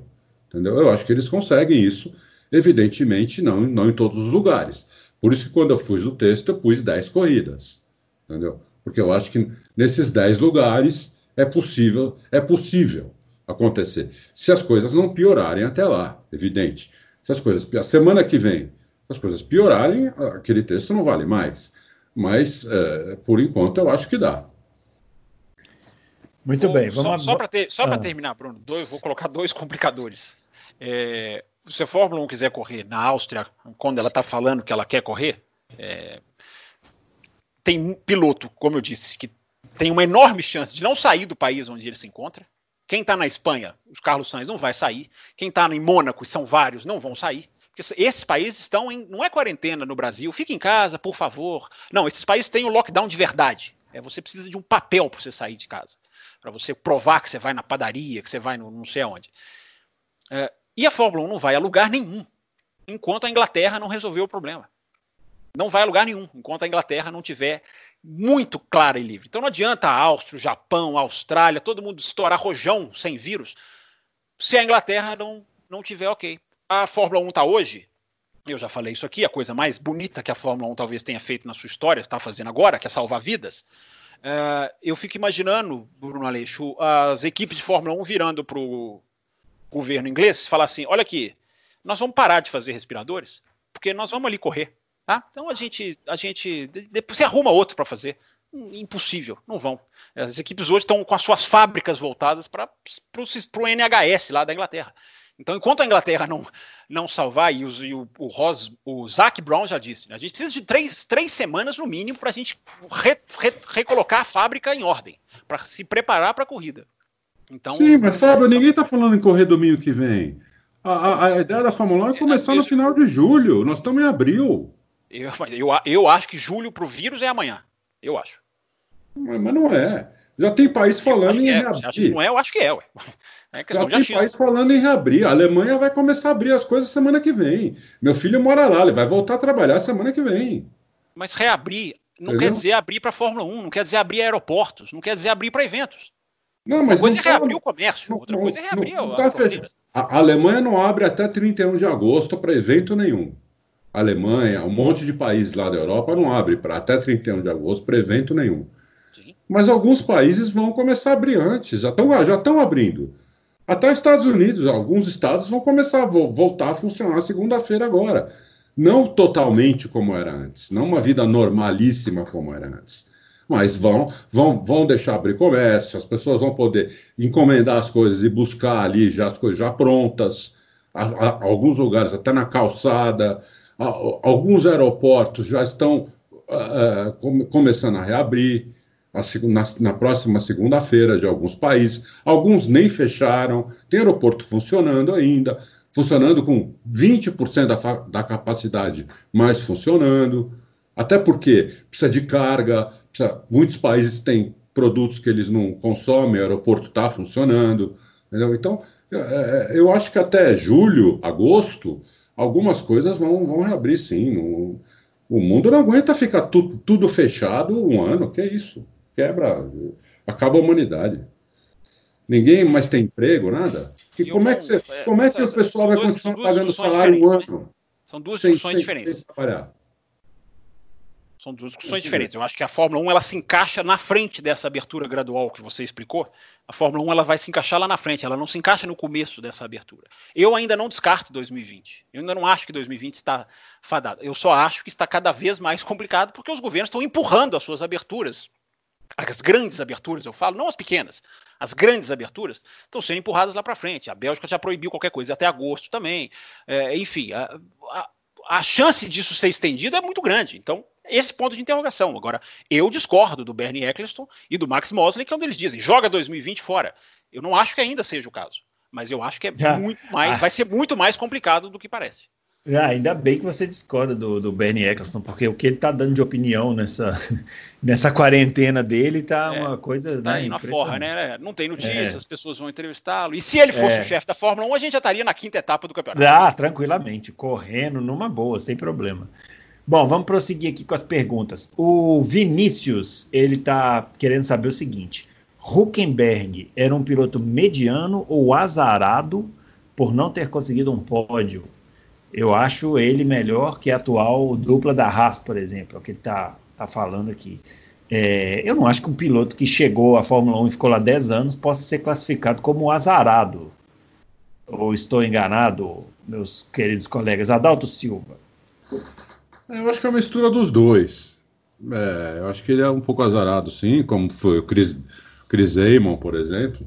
É, e, e, também é, algumas chances que ele tem, talvez, talvez tenha faltado um pouco de faca nos dentes para ele em algumas oportunidades que ele teve. Yeah, outras, outras que outro dia eu revi uma corrida que ele ia chegar, estava em terceiro, fácil, ia 20 segundos na frente, uma corrida recente até. E quebrou. Acho que foi na Alemanha, ano passado, não sei. Não, da Alemanha ele bateu, né? É, ah, ele bateu, é. Ele bateu naquele lugar e todo mundo bateu, né? Isso, é. É, é. é, eu acho que é uma soma dos dois. Mas eu gosto dele. Eu, eu sempre gostei do Hulk. Fábio. Não, rapidinho. O Hulk tem a carreira mais impressionante que eu já vi em, em categorias de base. Muito forte, absolutamente é, incrível. E, e, foi um bom piloto de Fórmula 1. Foi um piloto que teve teve, teve seus defeitos, teve suas falhas, viu o Sérgio Pérez ao seu lado coletar pódios quando dividiam a mesma equipe e ele não conseguiu dele. É uma falha, sim, mas não quer dizer que uma falha se o coloque como um mau piloto. É um excelente piloto. Aonde ele cair, eu acho que ele vai bem. Se ele cair na Fórmula E, eu acho que ele tem tudo para ir muito bem lá. E a Fórmula E é difícil, hein? Uma, a Felipe Massa que eu diga. Não é só sentar e acelerar. Lá, lá não é fácil. E eu, mas eu acho que ele tem tudo para dar certo lá. Eu acho um excelente piloto. Excelente piloto. Muito bem. O Fábio Pache, é, ele está falando parabéns pelo trabalho da gente e tal. Mandou três perguntas, pessoal mais animado aí. É, ele quer saber primeiro do Ricardo na Ferrari, a gente já comentou aqui, né, da possibilidade aí. É, a outra pergunta, é, FIA e Liberty dão ouvidos a quem? Ele falou que achou a ideia do Adalto sobre o campeonato de corridas dupla sensacional, quer saber como é que faz para isso chegar até eles. Não sei, viu?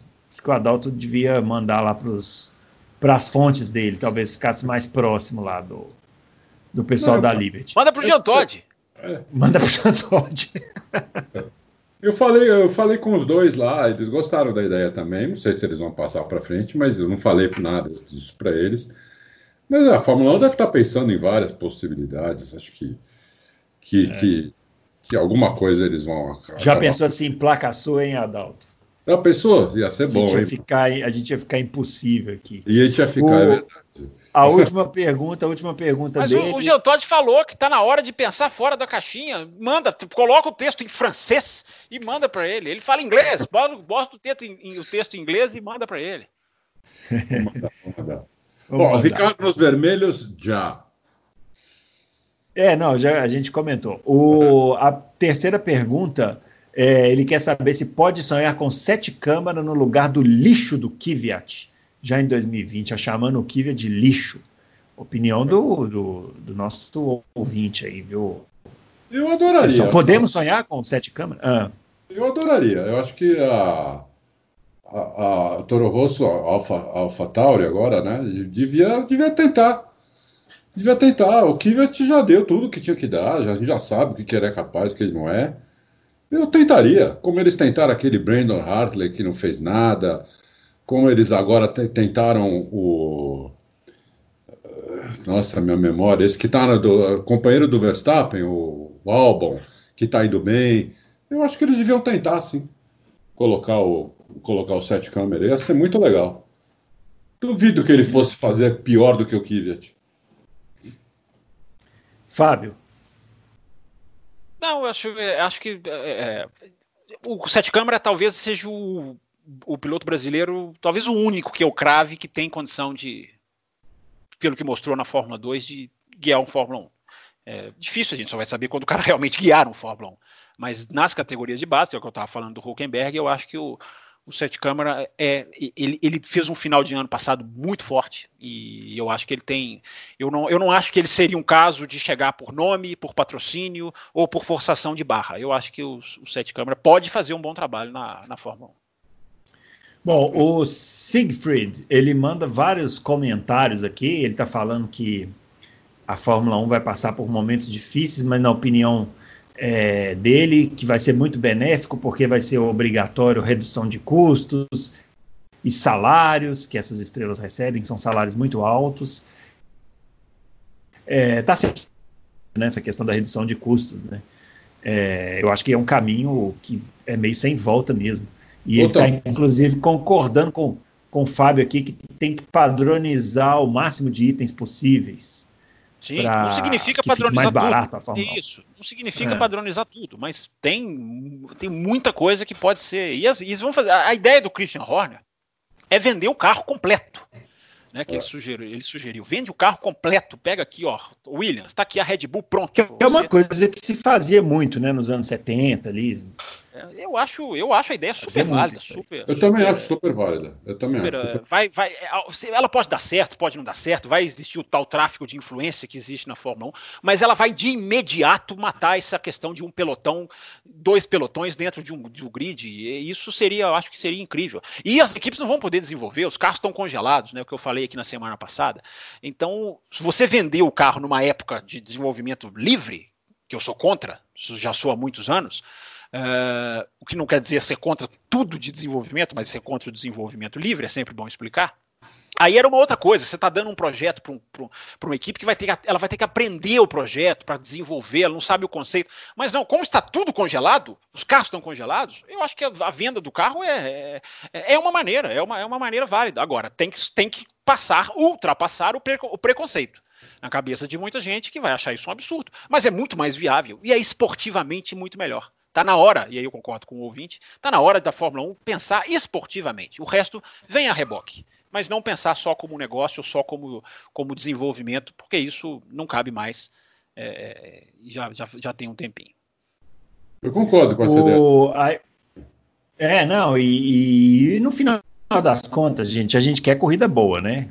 Vamos lá. É então, isso. se for para vender o carro, não vai vender, é isso aí. se a corrida for boa, se tiver 26 carros no grid metade vendido e, e, a corrida for boa, não tem problema, com mais pilotos podendo entrar. No final aqui ele está puxando a minha orelha, falando assim que eu não li o comentário dele inteiro, ah, é um absurdo e, mas está me agradecendo ao mesmo tempo, falando que assistiu o, o documentário Família, Gasoli, Família Gasolina, que eu indiquei lá sobre o, a família da Mata, que é imperdível, relembrou vários momentos e tal. E no é final é ele está falando aqui, Adalto, no final aqui ele está falando que o Moco não morreu em um avião, em um helicóptero. É, não, aliás, não. morreu em um ele, avião é... e não nós em um falamos helicóptero. É, mas nós falamos helicóptero? E... Eu acho, eu acho que nós falamos sei. helicóptero, né? Se nós falamos sei, helicóptero, eu, eu nós erramos que... mesmo. Mas eu acho que é. nós falamos avião. Mas se a gente falou helicóptero, tem. Tá, obrigado, tá certo ele. Tá puxada a orelha aí. É. Eu acho que eu falei Bom, helicóptero. O... É, mas foi avião mesmo. Avião, é. O Zeca Moura, é, com o chassis aparentemente mal nascido e congelado, a chance da Ferrari repetir a temporada de 1980 como a única que terminou sem um pódio? Ah, né? Há chance. Há chance, é. Há chance, sim. Não acho que isso vai acontecer, mas há chance. É, a, gente, a gente não tem certeza se a, se a Ferrari mostrou tudo lá e outra mesmo com esse negócio de o carro estar tá congelado, tudo, né? O carro está congelado, qual carro está congelado? Os carros não foram nem homologados ainda. Né? Uhum, é, então, lembrado. né, tem essa, né? Que tem, ninguém está se ligando, né? Os carros não foram é. homologados ainda. Então, é, não sei, eu acho que talvez tenham carro. sido, hein, Adalto? Talvez tenham sido. Esse, é, esses, carros, eu, esses carros eu, ficaram a duas horas de entrar na pista na Austrália. É, então, mas eu não, eu não vi isso daí, entendeu? Eu não vi ninguém falar que os carros já estavam homologados. Eu não. Eu, eu, entrei lá na FIA, olhei toda a documentação que tinha do GP da Austrália e não tinha nada de homologação, não tinha nada. Então, eu não, não, não, não sei não se os carros estão homologados. Não sei se as fábricas vão abrir um mês, um mês antes da primeira corrida, se nesse um mês é, como a gente já falou no outro programa aqui, os engenheiros devem estar trabalhando muito em casa, no computador deles, é, vão chegar com uma porrada de ideia é, e talvez consigam fazer alguma coisa ainda em um mês.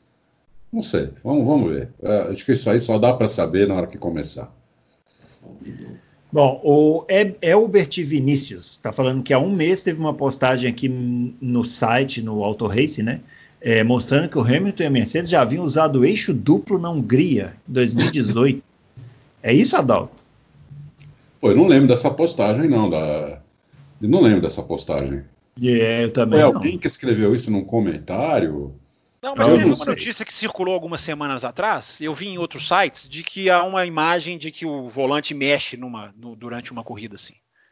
Mas há 2018 essa notícia. O, o Elbert, eu não lembro onde foi a corrida, eu sinceramente eu, eu passei por essa notícia meio meio meio, meio superficialmente. É, mas tem um videozinho, tem uma imagem, é uma corrida, acho que está até chovendo, se não me engano. Não sei exatamente onde foi, não, mas existia um movimento do volante ali, mas enfim, só para responder o Elbert, não dá para saber se é exatamente isso, se era esse sistema nascendo, é, ou se era uma coisa ali diferente. Não, não, acho que não dá para pegar. Todo mundo acha que é porque o volante faz o, o movimento parecido, mas enfim, era um, uma, uma imagem que captaram. É. Muito bem. O podcast Fim do Grid. Mais, conhecido, mais conhecido como Bruno Shinosaki. Ah, belo nome, mas muitas perguntas, né? Mas vamos lá. É, ele primeiro está falando aqui que a MotoGP e a Fórmula 1 parecem ser as únicas que estão desesperadas em busca de um jeito para voltar a correr. Provavelmente por serem as maiores do esporte a motor. Acho que está todo mundo desesperado para voltar a fazer alguma coisa. Eu acho que a MotoGP não está tão desesperada como a Fórmula 1, não. Quer dizer, desesperados todos estão, mas a MotoGP está mais cautelosa. A MotoGP já falou sobre a possibilidade de não correr em 2020. Ela já abriu essa porta. A Fórmula 1 não abriu essa porta. Então, a não sei, o, dele... o Bruno está no Japão, então não sei. Às vezes as notícias lá são, são, são vão em outro caminho. É, a tese dele é de que elas estão esperando uma está esperando a outra decidir para meio que como cobaia, assim, para poder é, é ver é, né, o que, que faz. Né? né? Naquela discussão que a gente estava tendo, né, Adalto? Eu acho assim, se um campeonato começar, que seja de basquete, seja do que for, é, a, a, o olhar vai, vai, sendo, vai sendo mais aberto para esse tipo de acontecimento. Sim, né? sim. É, isso aí é igual corrida com chuva, né? O primeiro que coloca pneu slick, fica todo mundo de olho para ver se vai andar mais rápido, né? Se andar, todo mundo entra no box. Parabéns, Bruno. Arrasei agora. A sua analogia foi perfeita. Parabéns, você merece, um, obrigado, merece um, um, elogio nesse Eu mesmo estou me cumprimentando. Muito, muito, muito, obrigado, eu mesmo, pelo meu, meu, comentário. O, o, segunda pergunta aqui dele. Ó. Suponhamos que a Fórmula 1 volte a correr, mesmo sem público, e algumas pessoas sejam infectadas. Vocês não acham que o mundo iria cair na porrada na Fórmula 1 por isso? Eu já falei, acho que sim, acho que pode acontecer e acho que vão cair com certeza. É, se vocês fossem das organizações dos circuitos, quais as medidas tomariam para evitar ao máximo tal risco, tanto dentro quanto fora dos circuitos? Teste, né? Basicamente é isso. Eu, se, eu, se eu fosse os circuitos, eu falaria com as autoridades médicas, coisa que nem todas as instituições no mundo fazem, né? E o, é, tem, que se tem que se conjugar isso, com isso. Agora, o problema da, de pessoas infectadas, se acontecer de novo, porque já aconteceu, né? Tinha uma pessoa infectada no paddock na Austrália. É, até lá, tudo bem, né? A Fórmula 1 ter ido para a Austrália, eu, já disse e repito, não vou condenar, mas depois da infecção, aí, aí foi, uma, foi uma pataquada gigantesca.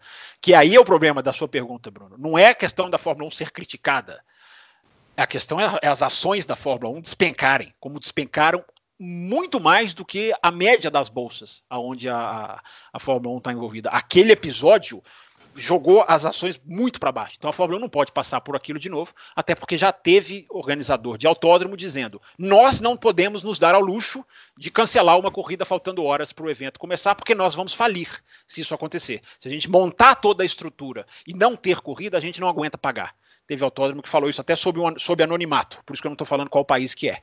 é mas não dá para fazer aquilo de novo. Não dá, sim, simplesmente não dá.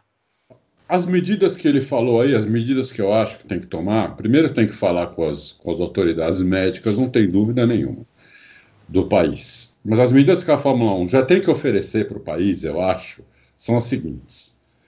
Eles vão testar todo mundo que vai, todas as pessoas têm que ser testadas, eles vão ter que ir de avião fretado, com toda a tripulação também testada. Eles vão ter que ficar todos em um hotel ou dois, com todos os funcionários também testados, e eles vão ficar confinados no hotel e na pista. E todas as pessoas que forem trabalhar na pista, locais, também têm que estar testadas. Então, eu acho que com essas medidas mais algumas medidas que os, os, as autoridades locais acharem necessárias, eu acho possível fazer corrida. E se acontecer alguma infecção, mesmo com todas essas esses cuidados, é, eu acho até que se acontecer uma só ou duas, a Fórmula 1 não fala. O cara tá com gripe, não vai, não foi para pista. O cara tá tá com o coronavírus lá no hotel. Entendeu? Eu acho que a Fórmula 1 não fala. A não ser que aconteça uma tragédia, vários infectem, e aí realmente é um risco. É um risco. Agora, o que tem que pôr na balança são os dois riscos.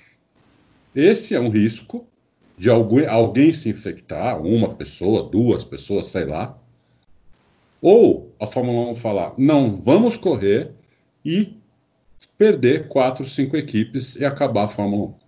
Então, eu tô, sou muito muito direto nisso, entendeu? É, a Fórmula 1 não pode ficar sem correr. Não pode ficar sem correr. Ela quebra. Ela quebra.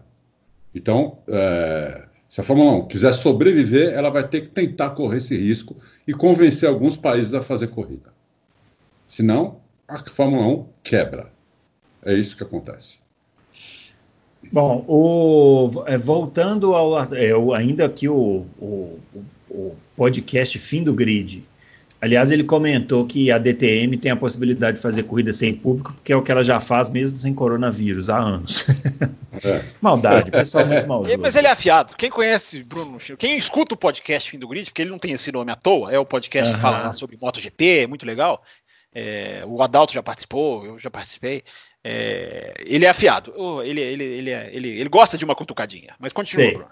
Ele voltando ao assunto... ele, adora o Alonso, é o fã número um do Alonso.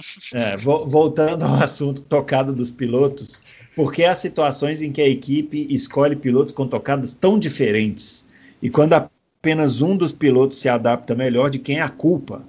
Por isso, do piloto que não se adapta, do engenheiro desse piloto que não acha o melhor acerto, do projetista que não corrige os problemas. Hum, tenho a impressão que isso é um assunto para Adalto Silva ele que escreveu a coluna lá do, da tocada dos pilotos. É, eu acho que aí, aí é um caso aí de. Pode ser culpa do piloto e pode ser culpa da equipe, né? E pode ser culpa dos dois também. Né? Quando o, o, a tocada é totalmente diferente e você tem o um primeiro piloto e faz o carro é, para esse piloto, vamos repetir, né? Porque essa, essa, essa, essa coluna já tem, um, já tem uns 15 dias, o, o, o, Fórmula 1 ele tem a tendência, né? Fórmula 1, Fórmula Indy, todos os carros monoposto, eles têm a tendência a sair de frente na entrada da curva, né? Por causa do formato dele, flecha, por causa do peso, que está muito mais atrás, é, por várias razões. Pneu atrás é muito maior, é, o carro tem a tendência a sair de frente. Então, o, o, no, no projeto, os engenheiros tentam fazer com que o carro seja neutro, porque o certo é um carro neutro. Isso é que é o certo. Todo piloto, se você, se você perguntar para ele, ele vai falar: não, eu guio o carro traseiro, ou eu guio um carro dianteiro, mas o carro neutro é o melhor carro que tem. Só que não dá para fazer o carro neutro em todas as pistas, em todas as curvas de todas as pistas. Não tem como. Tem pista que o carro tem, tem, tem tendência a sair mais de frente, outro mais de traseira. Quando você. Vamos, vamos, vamos pegar um exemplo bem clássico, assim. Fernando Alonso Felipe Massa, que tem estilos completamente diferentes. Fernando Alonso adora um carro dianteiro, ele faz o turning antes, ele é o carro, o carro do Alonso ele, ele vira o volante com força. Vocês já viram isso? Não preciso, né? Quando, quando um cara que guia traseiro, ele mal mexe no volante. Né? É, a Ferrari contratou os dois e fez um carro para o Alonso. Ela matou o Felipe Massa. Ela matou o Felipe Massa. Né? É, o, então, no caso aí, foi a, foi a Ferrari, porque o, o Massa já estava lá. O Massa eu vou embora. Vocês vão fazer um carro para o Alonso, então eu vou embora. Não, ele tentou adaptar e não consegue. Não conseguiu. Porque quem adapta essas, esse tipo de tocada são pouquíssimos pilotos. Né? Tem ótimos pilotos que não conseguem adaptar uma tocada. E são ótimos pilotos. Né? O cara que adapta a tocada ao carro é muito, muito raro isso. Você conta nos dedos. É, eu comecei a ver Fórmula 1 em 72 e eu conto nos dedos, de uma mão, os caras que fizeram isso que eu vi até hoje, entendeu? Então é muito difícil o, o cara mudar a tocada. Então acho que a, a culpa é mais da equipe, sim. A, a equipe bem. tem que buscar caras que têm tocadas parecidas, mesmo que um seja mais rápido que o outro, mas tocadas parecidas. Inclusive com os dois juntos, eu, os dois juntos querendo as mesmas coisas no carro ajuda a equipe isso. Né? Porque quando você tem tocadas diferentes, você quer um piloto dando, dar um feedback, o outro dá outro totalmente diferente. É isso aí. Muito bem. Fábio Campos, algum comentário aí das tocadas? Não, eu acho que é possível se contratar pilotos com, com estilos diferentes, dependendo da sua capacidade, do seu. Porque tem carro que tolera é, acertos múltiplos, tem carro muito engessado, depende muito, é muito vago. Agora tem que contratar piloto bom, né? Tem que contratar piloto rápido. Eu acho que, eu acho que não, não, não deveria ser. Não é uma filosofia que eu acho que tem que ser uma regra. Pode ser uma filosofia, mas eu não acho que tem que ser uma regra. Pode ser que os dois pilotos tenham tocadas totalmente diferentes, mas ambos conseguem um resultado. Há várias maneiras de se chegar num bom resultado. Eu acho, acho que é isso que eu coloco pro, pro, pro, pro Bruno Shinozaki. E por fim, aqui ele está comentando sobre a burrada do piloto Kyle Larson, da NASCAR, durante a corrida online, que ele usou um termo racista muito pesado ao falar com o seu spotter. É, com isso, ele foi suspenso da NASCAR, demitido da Ganassi e perdeu todos os seus patrocinadores. Você viu isso, Fábio? Eu, eu vi, mas eu não. Vi, vi sim, vi sim. Foi, foi exatamente é. isso que ele colocou. Foi, é. Ele usou um termo eu racista. Não, não me aprofundei muito, não. É, é, que, inclusive, nós tivemos dois casos não de racismo, né? De racismo foi só o dele. E esse pensamento, enquanto, enquanto os seres humanos tiverem pensamento medieval, eles têm que ser tratados como medievais. Então perde o emprego, perde o patrocínio, concordo, perde tudo. Concordo. É porque é medieval, né? Uma coisa muito da Idade Média, você ficar julgando é. a pessoa por cor da pele. É, é. E só que o outro caso, que não é tão grave, mas é, mostra aquilo que a gente estava falando, Bruno, da seriedade dos, dos e-sports, agora, né, Bruno? São e-sports. Uhum. Você sabia que é esporte, então, né? Assim, os canais já transmitiam como esporte no ano passado. Então você sabe que nós somos atletas. Eu, você. Atletas, é. Eu, eu passei a minha infância com os dedinhos no controle remoto. Eu não sabia que. Eu, e minha mãe falando: sai de casa, menino, vai fazer esporte. É. Eu queria ter dado essa resposta para ela. Eu já estou fazendo esporte. Olha, é. agora como. Mas brincadeiras à parte, teve um piloto que.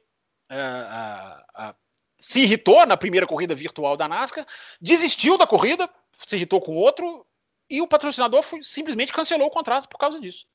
Então são, são, são dois eventos, claro, não comparam as gravidades, mas são dois exemplos, dois eventos que mostram como as corridas virtuais estão sendo bem, muito bem é, é, exploradas e levadas a sério por quem está botando dinheiro no esporte. Verdade. O, vamos lá então. O Jefferson Martins está é, falando da silly season, começa a se agitar com o negócio do coronavírus, está é, falando dessa notícia do veto que a gente já comentou, né, da re, possível recusa, e está perguntando aqui, entre Vettel, Ricardo e Sainz, para a gente, né, qual o melhor piloto para Ferrari, Renault e McLaren em 2021? Opinião dele, Ferrari, o Ricardo, Renault, o Vettel e McLaren Sainz. Não, Sainz fica, né? Boa, boa, gostei dessa. É, Ou o Vettel, Vettel na McLaren é uma possibilidade, talvez pode acontecer, poderia acontecer também, acho que seria interessante, a McLaren está crescendo. É boa, é boa a lista dele. Eu gostei é. da, da, das opções dele, eu fico com as opções dele também. Muito bem. O Matheus Siqueira, quando a Ferrari, caso Ferrari e Vettel não renovem, qual a chance de Vettel fora da Fórmula 1? Ou em equipes fora das três maiores? Ou será que a Mercedes e Red Bull teria interesse nele? É, tá, e dando, dando um recado aqui, fiquem em casa todos que podem, isso mesmo. Inclusive você, viu, Adalto? Ele tá falando aqui, você ficar em casa aí. Eu, eu, eu anda, porque o Adalto anda soltinho pelas ruas de São Paulo? Não, não, não. sei. Não, não. É. Eu, eu fico. A única coisa que eu fiz foi passar ah, com a minha esposa. Ah, tá. Não, aí tudo bem. Foi o quê? Não entendi. Foi passear de carro. A gente pegou o carro. Ah, de carro, de carro, de carro é. pode. Pegamos cigarro, pegamos. Pegamos cigarro. Não, aí não pode. Aí não pode. Eu tava tentando, eu tava tentando levantar a sua bola. Aí não dá. Aí não dá. Pegamos suco. É, aquele, aquele surto de coronavírus. O que, que você faz? Aquela doença que dá no pulmão. Ah, senta um cigarro e fico tranquilo. Aqui. E fomos passear. Ficamos duas horas passeando na cidade. Fomos em lugares que eu não ia há muito tempo. Vi, vi a Avenida Paulista de um farol a outro, não tinha um carro, uma coisa que não acontece nem às 5 da manhã, de, uma, de um domingo para segunda. É, a única coisa que eu fiz, assim, e quando precisa no supermercado, né? Precisa comprar comida. Se bem que a gente conseguiu fazer uma compra aqui online e trouxeram direitinho, viu? Maravilha. É. Eu, eu, vou, eu vou, eu vou, eu vou. O Adalto tá me irritando. Eu vou colocar ele na. na... Ele confessou numa coluna, para quem não viu, há muito tempo atrás, que ele foi numa reunião e, e de ah, máscara e forçou a torcida. Forçou, é. tossiu, tossiu forçado para assustar as pessoas. É, esse, esse, esse, é um puxão de orelha. É um piadinho, é. brincando é. com o vírus. Oh. Não, mas estava bem no começo, ainda não tinha nem, nem decretado a, a quarentena. Tá igual o Drauzio Varela no começo. Você, ah, não, vai ser tranquilo. Agora tá lá, não, vai todo mundo morrer, meu Deus. Não, mas eu fui de máscara, né? Eu fui ah, de... então tudo bem. Eu fui demais. Mas então aproveita aí, ó, e, e, responde a perguntas. O Vettel estaria numa das três maiores aí, Mercedes ou Red Bull? Red Bull já Você falou que não fora. tem interesse, não tem interesse nenhum mais no Vettel. A Red Bull já falou. E eu duvido que o Vettel fosse para a Mercedes dividir o carro lá com, com o Hamilton. Duvido, duvido. Entendeu? A não ser que o Hamilton vá para a Ferrari, né? A não ser que o Hamilton vá para a Ferrari. É. é. Senão, eu acho que não, não, não vai lá para ser companheiro do Hamilton, porque, assim, na minha modesta opinião, que não é uma verdade absoluta, é, o, o, o, o, Hamilton trouxe do Vettel e acaba a carreira do Vettel de uma forma melancólica. Muito bem. O Amauri Pereira ele tá. O que o Fábio acha disso? É, não, é porque ele vai. Eu, é porque vai ter. Gente, deixa, deixa comigo, deixa comigo. A próxima pergunta também é sobre o Vettel. Ah, eu vou jogar para o Fábio você e ele ia vai. Fazer uma, você ia fazer um drible genial, eu entendi. Isso, genial, é, na, na, uma caneta. É, ele está perguntando o seguinte do Vettel. E aí, Fábio, você pode complementar a, a pergunta anterior. Ele está falando o seguinte: o que, que vocês acham que aconteceu com o Vettel depois do GP da Alemanha de 2018, quando ele teve um erro sobre a pista molhada e saiu da pista? De lá para cá, ele entrou numa espiral negativa. Será o psicológico o problema? É difícil ver um piloto com o talento dele não conseguir sair dessa fase. Fábio Campos, o Vettel, você acha que é um problema psicológico? Ah, Bruno, eu sou muito é, preto no branco nessa questão de, de, de, psicológico. Eu não tenho, eu não me julgo em condição de avaliar ninguém psicologicamente, que não, a não ser alguém com quem eu conviva. É, eu sou incapaz de, de a, a, analisar o estado de espírito de alguém que está a milhares de quilômetros de mim ou simplesmente por manchetes. É, convivendo com um cara que você vê se o cara tá para baixo, se o cara fala menos na reunião, se ele fala forte, se ele fala fraco, não acho. Eu, eu, eu, procuro analisar o lado técnico. O Vettel vive uma crise técnica. E essa, isso eu me sinto mais em condição de poder dizer. Ele, ele não se dá bem com o carro, ele não consegue tirar tudo que agora até o novo companheiro dele consegue.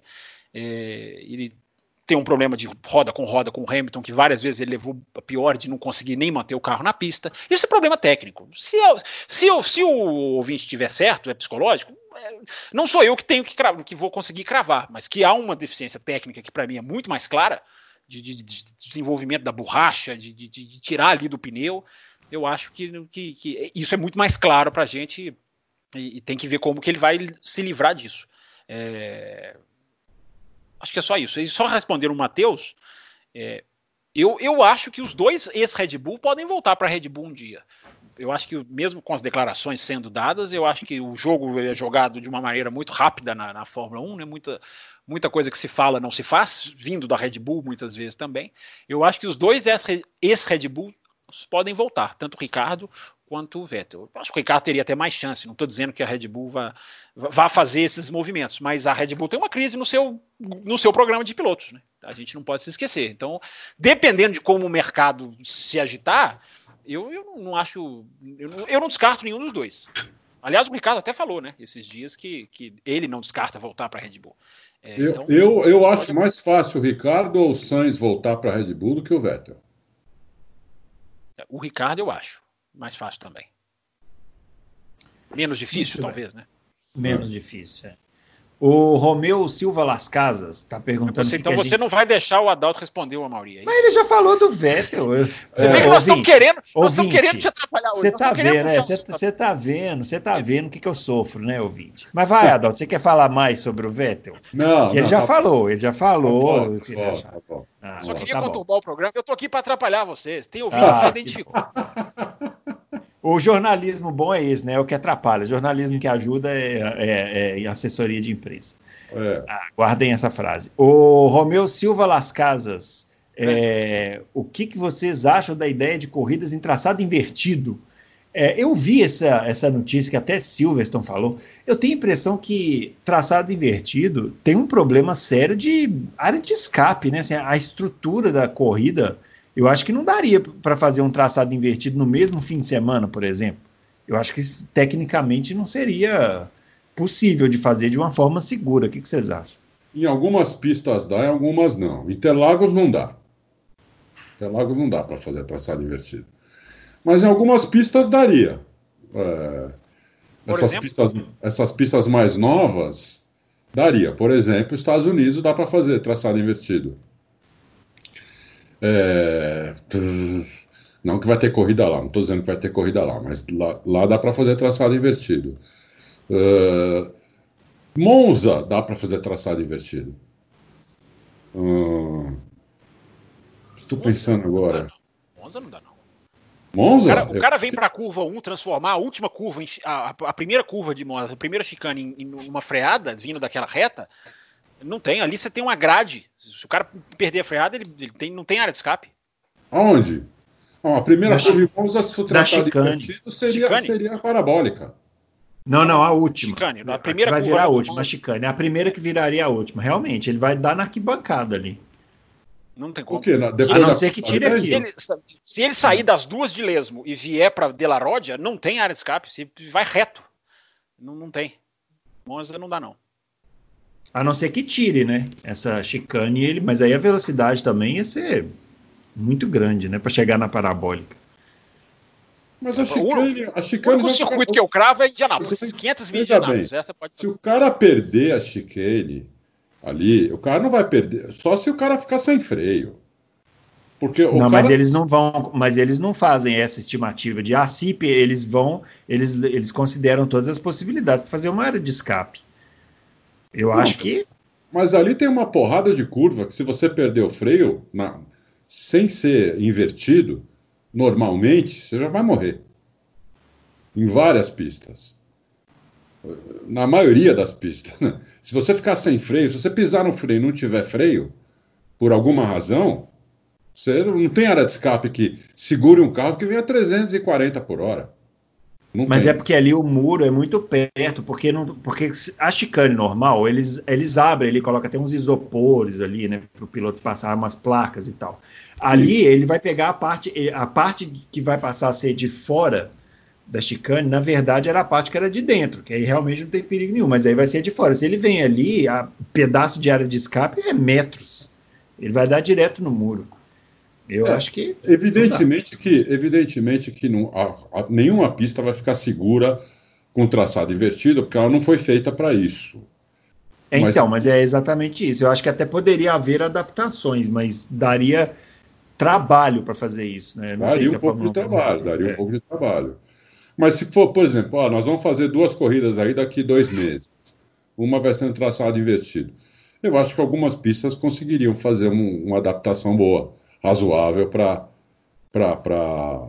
isso acontecer. Não sou muito fã disso, mas é, por causa de segurança. Se não contar segurança, eu seria super fã disso. Porque, por exemplo, aqui em Interlagos mesmo, que eu falei que não dá para fazer, o Senna andou lá no traçado invertido com o Edgar do lado. E o Edgar é, falou... tem uma coluna dele é, contando essa. O Edgar falou que a coisa, foi a coisa mais espetacular da vida dele, entendeu? Então, quer dizer, deve ser muito legal, mas eu estou falando só em termos de segurança. Em termos de segurança, eu acho que algumas pistas daria, outras não. É, Muito a bem. questão da segurança é o que impede a ideia de ir para frente, o Romeu. É redimensionamento total de, das curvas. E a Fórmula 1 ela, ela, ela faz os parâmetros de segurança, ela tem os parâmetros dela de, de metros, de, de tipo de, de solo que vai ser usado em cada lugar. É, é, impossível, Romeu. Eu acho que não, não se faz isso sem gastar muito dinheiro. E se tem uma coisa que os autódromos não estão podendo fazer, é gastar dinheiro, Romeu. É isso aí. Bom, o Rato do Indoor está perguntando se existe a possibilidade de um GP sediar mais de uma corrida. Enorme. É. Minha coluna foi para isso, duas é. corridas no final de semana. Aliás, eu acho que eu acho que isso se for ter Fórmula 1 esse ano, isso é uma coisa que provavelmente vai acontecer. Concordo, concordo. É. É. Silverstone seria, Silverstone seria, porque é. É, é, as equipes vão ter que atravessar a rua. Então é ali você faz, você faz o, ali você faz mais grandes prêmios, até três. Eu acho que Silverstone pode sediar até três. É o que eu já ouvi de informação. Claro que é especulação, não tem nada confirmado, mas eu já ouvi gente confiável dizer que pode ser até três. Agora, o, uma coisa que a gente tem que falar também é que se, vamos supor que num cenário muito otimista, a gente tenha corridas de Fórmula 1 e tenha é, corridas né, com rodadas duplas e tal. A chance da gente ter corridas imprevisíveis, como o Adalto citou na coluna, é muito grande, né? Muito. Talvez a gente tenha aí uma, temporada, uma mini temporada de Fórmula 1 melhor do que todas as outras temporadas. Só abolir na sexta-feira, o que já é certo em, algum, é. em algumas das possibilidades que eles estão eles estão fazendo, é já sei, já, e só isso já, já ajuda um pouco, né? É, com certeza. Bom, o Nishan Kapuji, ele mandou aqui também um comentário bem longo. É, tá falando que no, no, primeiro ele comenta sobre o jogo de, da, da Fórmula 1, que ele voltou a, a jogar, e tá falando para a gente convidar aqui um youtuber, o Rafa Bin, que faz vídeos sobre esses games, está anotado aqui a sugestão. É, a, sobre a Fórmula 1 real, ele está falando do calendário 2020 que o Adalto publicou, ele falou que descartaria Singapura, porque ele falou que o Ross Brown deu uma entrevista à Sky falando que por ser corrida de rua seria muito difícil evitar aglomerações. É, e, e, também por ser um circuito de rua tem aquela estrutura toda, então ele descartou essa, essa possibilidade. É, eu não é, mas eu não descarto, não. É, tanto vocês como os dirigentes da Fórmula 1 falam em correr nos meses de dezembro e janeiro para que a temporada de 2020 tenha um número razoável é, de etapas e não fique só naquelas oito mínimas exigidas. Mas ele está perguntando onde, porque na Europa nessa época está com neve em muitos lugares em dezembro e janeiro. Então, em dezembro, em janeiro então nem se fala. Ele está falando que sobraria Portugal, que a Espanha já provou que pode ter neve até nos, é, na, nos, testes, nos testes de pré-temporada em março, que a Fórmula 1 poderia dar um outro pulo à Ásia, Oriente Médio, ou encararia a Argentina. É, enfim, é tudo muito, é tudo muito especulação, né? Argentina Mas sem ele... chance. A, a, neve em março na Espanha foi uma exceção. Dá para correr Espanha e Portugal, sul da Europa. Eu acho que daria. É... E o que mais que ele fala, Bruno? Ele falou um monte de coisa aí. Ele fa... Ah, ele fala de, de, que a gente também diz de dezembro, janeiro. Eu falo até em fevereiro. Eu, eu abro a porta até para fevereiro que se a coisa espremer demais, usa fevereiro, o carro não vai mudar. Enfim, não precisa de pré-temporada. É, aí fevereiro você faz ali uma folga de um mês e se tudo der certo, o que eu já não sei, começa 2021 do jeito do jeito do jeito certinho. É, é isso aí. Janeiro, Agora só, só fala, de, dezembro, fala. janeiro, fevereiro não não não dá para ser na Europa de jeito nenhum. Não é só por causa da neve não, é por causa do frio mesmo. Você não pode fazer uma corrida às a 3, 4 graus, mesmo sem neve, porque o pneu não esquenta.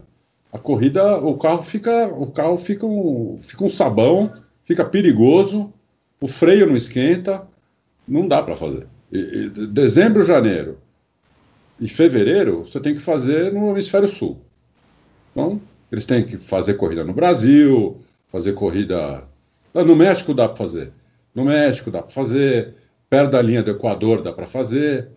No norte não dá para fazer. Né? Nenhum, nenhum país da Europa e nenhum país da, da América do Norte, nem, nem no Japão, não dá para fazer. Simplesmente não dá para fazer. É muito frio, mesmo, mesmo sem neve. Eu, eu muito não, bem. Não... No, no, ah, fala, ah, o Fábio ia complementar. É, não, a Fórmula 1 já fez uma, uma corrida na China que estava a 5 graus, há uns anos atrás aí. Depois eu vou olhar qual que é. é uma, uma, uma, duas coisas interessantes que o Carlos Sainz falou numa entrevista que eu, que eu assisti dele essa semana. É, uma de que ele tá, porque tem a ver com Singapura, né? O Nishan tocou, tocou aqui na questão de Singapura. É, uma é que o, o Carlos Sainz está como ele está com muito tempo livre, e os pilotos devem estar tá sofrendo tanto quanto a gente, mas esses que são. Os pilotos já é, por natureza, viciado em adrenalina, né? Então eles capazes de eles estarem sofrendo muito mais até do que a gente. É, embora todos tenham vidas absolutamente confortáveis e lugares absolutamente é, apropriados para se refugiar. É. E ele disse que uma das coisas que ele está fazendo para matar o tempo livre dele é ter aula de engenharia do carro da McLaren com o engenheiro dele. Eu achei muito interessante isso, assim, uma proatividade é. muito legal, assim, que ele pega o tempo livre e ele fala, quero sentar com você, o engenheiro dele, acho que é o Tom Stallard, que trabalhou com o Button, enfim, é, e fica o engenheiro fica ensinando para ele, olha, o carro é assim, essa parte aqui a gente lida tal coisa, eu acho muito, eu achei muito interessante. A outra que ele falou, que não é, não, não, não há, não estou falando que há essa possibilidade, mas ele simplesmente citou como curiosidade, é que a Fórmula 1 não pode voltar em Singapura é, porque ele falou: os pilotos não aguentam fazer a primeira corrida depois de uma parada tão grande em Singapura. Eu achei interessante, é verdade, né? Que é uma corrida fisicamente muito forte. É muito exigente, né? E ele falou: a, a, o preparo para se correr de Fórmula 1 só é feito num carro de Fórmula 1. Não tem nada que, que, que, que prepare. Então, a gente tem as outras corridas que nos preparam para fazem né, o build-up, como se diz, para chegar em Singapura. Ele falou: estrear em Singapura não teria jeito. É só uma curiosidade, eu repito, não há nem calendário desenhado, mas é uma curiosidade uhum. interessante. É. Agora, o negócio do Sainz que você contou é bem a cara dele, né? Porque o, o Seidel lá já falou que o Sainz é um engenheiro piloto, né? E agora ele está tendo aula com o engenheiro, quer dizer, ele vai conhecer muito o carro, né? É, vai... e o cara vai se desenvolver, né? Próxima vez que ele sentar no carro de verdade para andar na pista, ele vai poder voltar pro box e ter uma conversa mais, mais aprofundada. É, é muito, é muito, eu achei muito interessante essa, essa atividade dele. Já é, já é mais aprofundada do que os outros, pelo que o André Seidel falou. É o piloto que mais conhece do carro que ele já, que ele já trabalhou e vai ficar mais ainda agora. Isso vai, vai, vai fazer com que o Sainz melhore mais ainda como piloto. E esse é o tipo de atitude, né, Adalto, que faz com que um piloto às vezes abandone a carreira quando chega na idade e continue trabalhando no esporte como diretor, é. como, como é. dentro da equipe. Esse é o tipo de coisa que faz ele seguir esse caminho. É verdade. Pro, e temos alguns exemplos disso: Prost, Lauda, Stewart. São, eram caras que conheciam o carro de cabo a rabo. Um dos poucos que não fez isso foi o Piquet, que também era um cara que conhecia o carro de cabo a rabo. É. Que aprendeu que cansou, né? O Piquet cansou, impressionante. Eu, eu tô... É. Outra coisa que eu recomendo, gente, entrevistas de Nelson Piquet, de vários pilotos do Mansell, eu assisti uma. Enfim, entrevistas longas que o YouTube disponibiliza. Eu estava vendo uma do Piquet e é impressionante como o Piquet cansou da Fórmula 1. Né? É, é, é, uma coisa. Isso sempre me marcou, mas vendo essas entrevistas reforça ainda mais. O Piquet ele deu, né, Bruno? Ele deu, ele virou e falou: uhum. não, aguento, não, aguento, mais é. isso. É. Você viu realmente... essa entrevista que você viu? É aquela do Roda Viva, que, foi no, no, dia seguinte também, do acidente também. do Senna? Eu vi, uma, eu vi uma dele com o Jô Soares, eu vi uma dele para ah, Marília sim. Gabriela, e eu vi uhum. essa do Roda Viva, que foi no dia, um dia depois da morte do Senna. Um dia depois da morte do Senna. Essa entrevista é fantástica, né? Porque ele, é, porque foi a única viu... que eu fiquei assustado na minha vida. É, não, e você vê que o cara ele tem tanto conhecimento técnico que ele já ali naquele momento, imagina, no dia seguinte ninguém sabia de nada e ele é. já meio que antecipa várias coisas que aconteceram mesmo. É, é. Bem interessante. Ali, ali, aliás, essa entrevista me chama a atenção a, a, o nível de desconhecimento da Fórmula 1 de, daqueles que o entrevistaram. Não, é. impressionante. Então, tem, tinha, umas, mas tinha umas perguntas lá que ele perdia a paciência, né? Bem no, no estilo ali do. do não, do porque a gente imagina né, que a desconexão do Brasil com a Fórmula 1 veio por causa da agora. Ali, é, ali não, ali foi. É. Era, era, era, né, era, o ápice, não era o ápice, é. né, o ápice foi os anos 80, mas era um ponto de ligação do Brasil, de cobertura, imprensa, o número de TVs, que, de TVs, de veículos, melhor dizendo, que cobriam era enorme, repórteres na pista. Agora, aqueles que estavam nesse programa, eu vou te contar. É, é foi dureza. Mas olha, até hoje, você vai na sala de imprensa, hoje, eu fui, né, ano passado, você vai na sala de imprensa, você fica horrorizado. É até hoje. É, basta ver a transmissão. É. Bom, o. Ah, o Ricardo Silva, ele está é, perguntando o que é necessário para eventos com público, como a Fórmula 1. O Adalto comentou isso aqui numa das perguntas anteriores. Ele está fazendo um comentário aqui otimista, que ele acha que é uma questão de tempo até que tenham regras definidas e condições para tratar quem estiver doente. Deus te ouça, viu, Ricardo Silva? A gente tá, também fica aí na esperança aí. É, deixa eu ver aqui, o Léo está é, tá falando, não é uma pergunta, é, é, não é uma pergunta com relação à Fórmula 1. São dois pontos que me geraram curiosidade. Olha o Adalto, o Adalto agora vai ter que se explicar aqui, ó. É, dois assuntos que cabe ou não ao Adalto se quiser comentar e se sentir confortável para a questão. Qual, Léo? Vamos lá. É. Fiquei surpreso com o último podcast em saber que o Adalto foi um viciado em Counter-Strike. onde ele expôs um pouco que brigou com a família e outros problemas que isso gerou. Então ele largou mão. A pergunta é se ele pode nos contar um pouco mais sobre o ocorrido. Você pode contar o que, que você fez aí, Adalto? Você brigou com as pessoas que você ficou jogando videogame? Não, foi assim, né? Os meus filhos jogavam, né? O que, que é isso? Agora você vai ter que explicar que jogo é. Eu nunca vi esse jogo. Você nunca viu Counter-Strike? Não, nem sei o que, que se trata.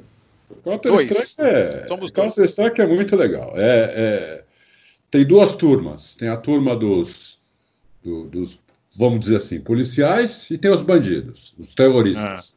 Ah, ah. Tem os terroristas e tem, o, e tem o, o outro grupo que é o grupo dos, do, do, do, dos contra-terroristas. Você, era um, você era um dos terroristas, não tenho dúvida. Exército. Não, você cada, você cada hora joga de um lado. Assim.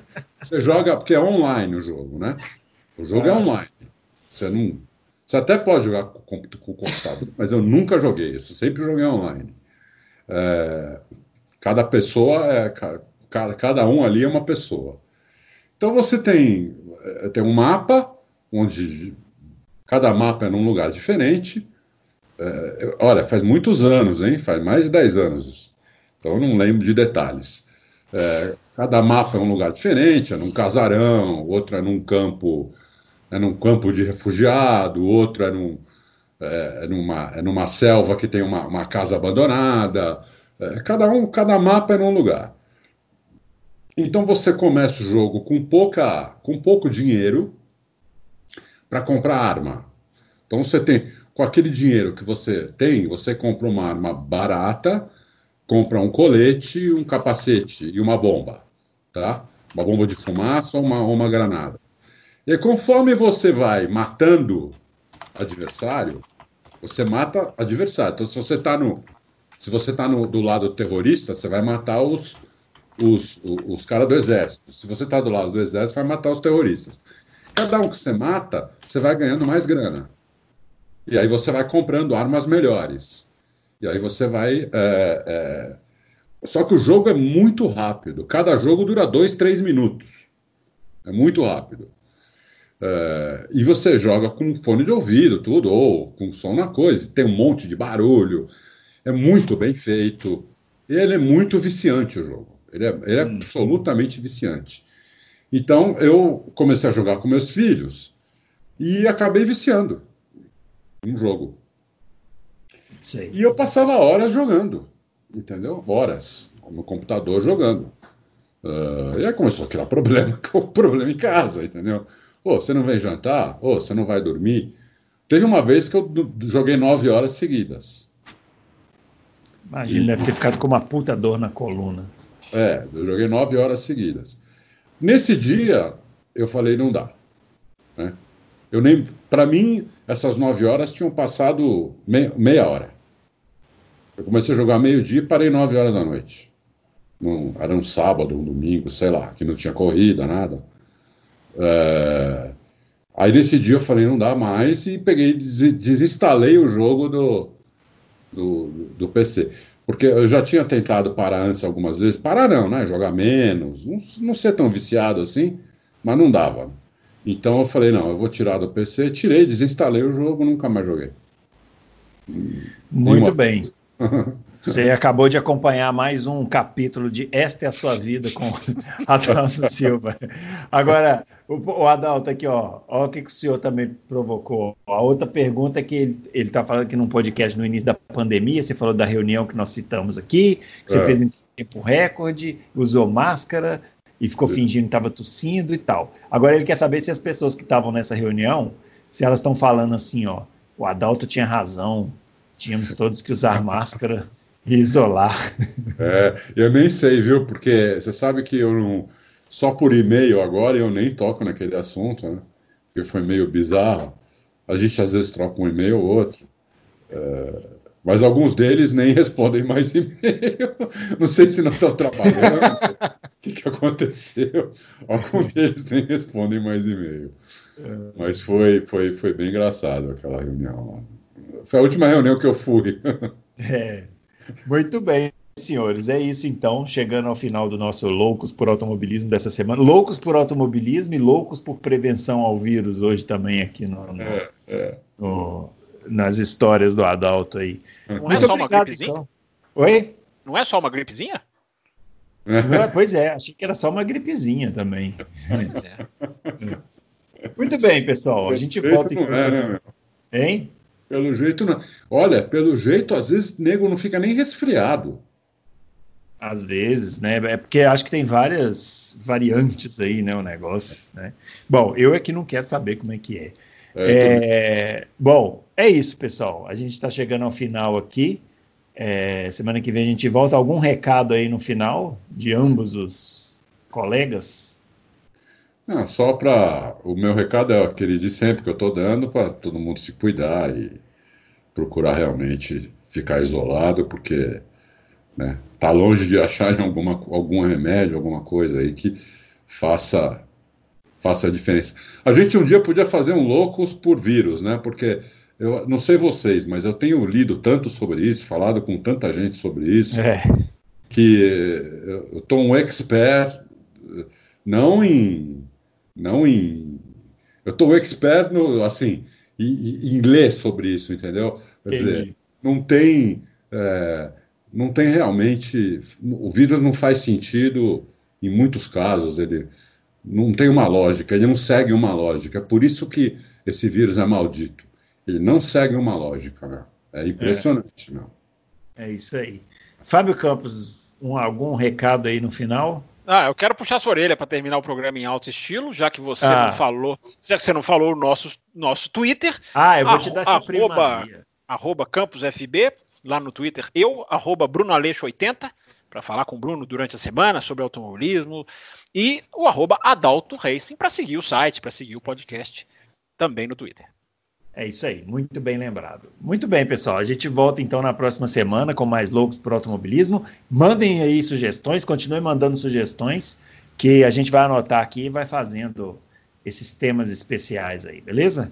Um grande abraço para todo mundo e até lá.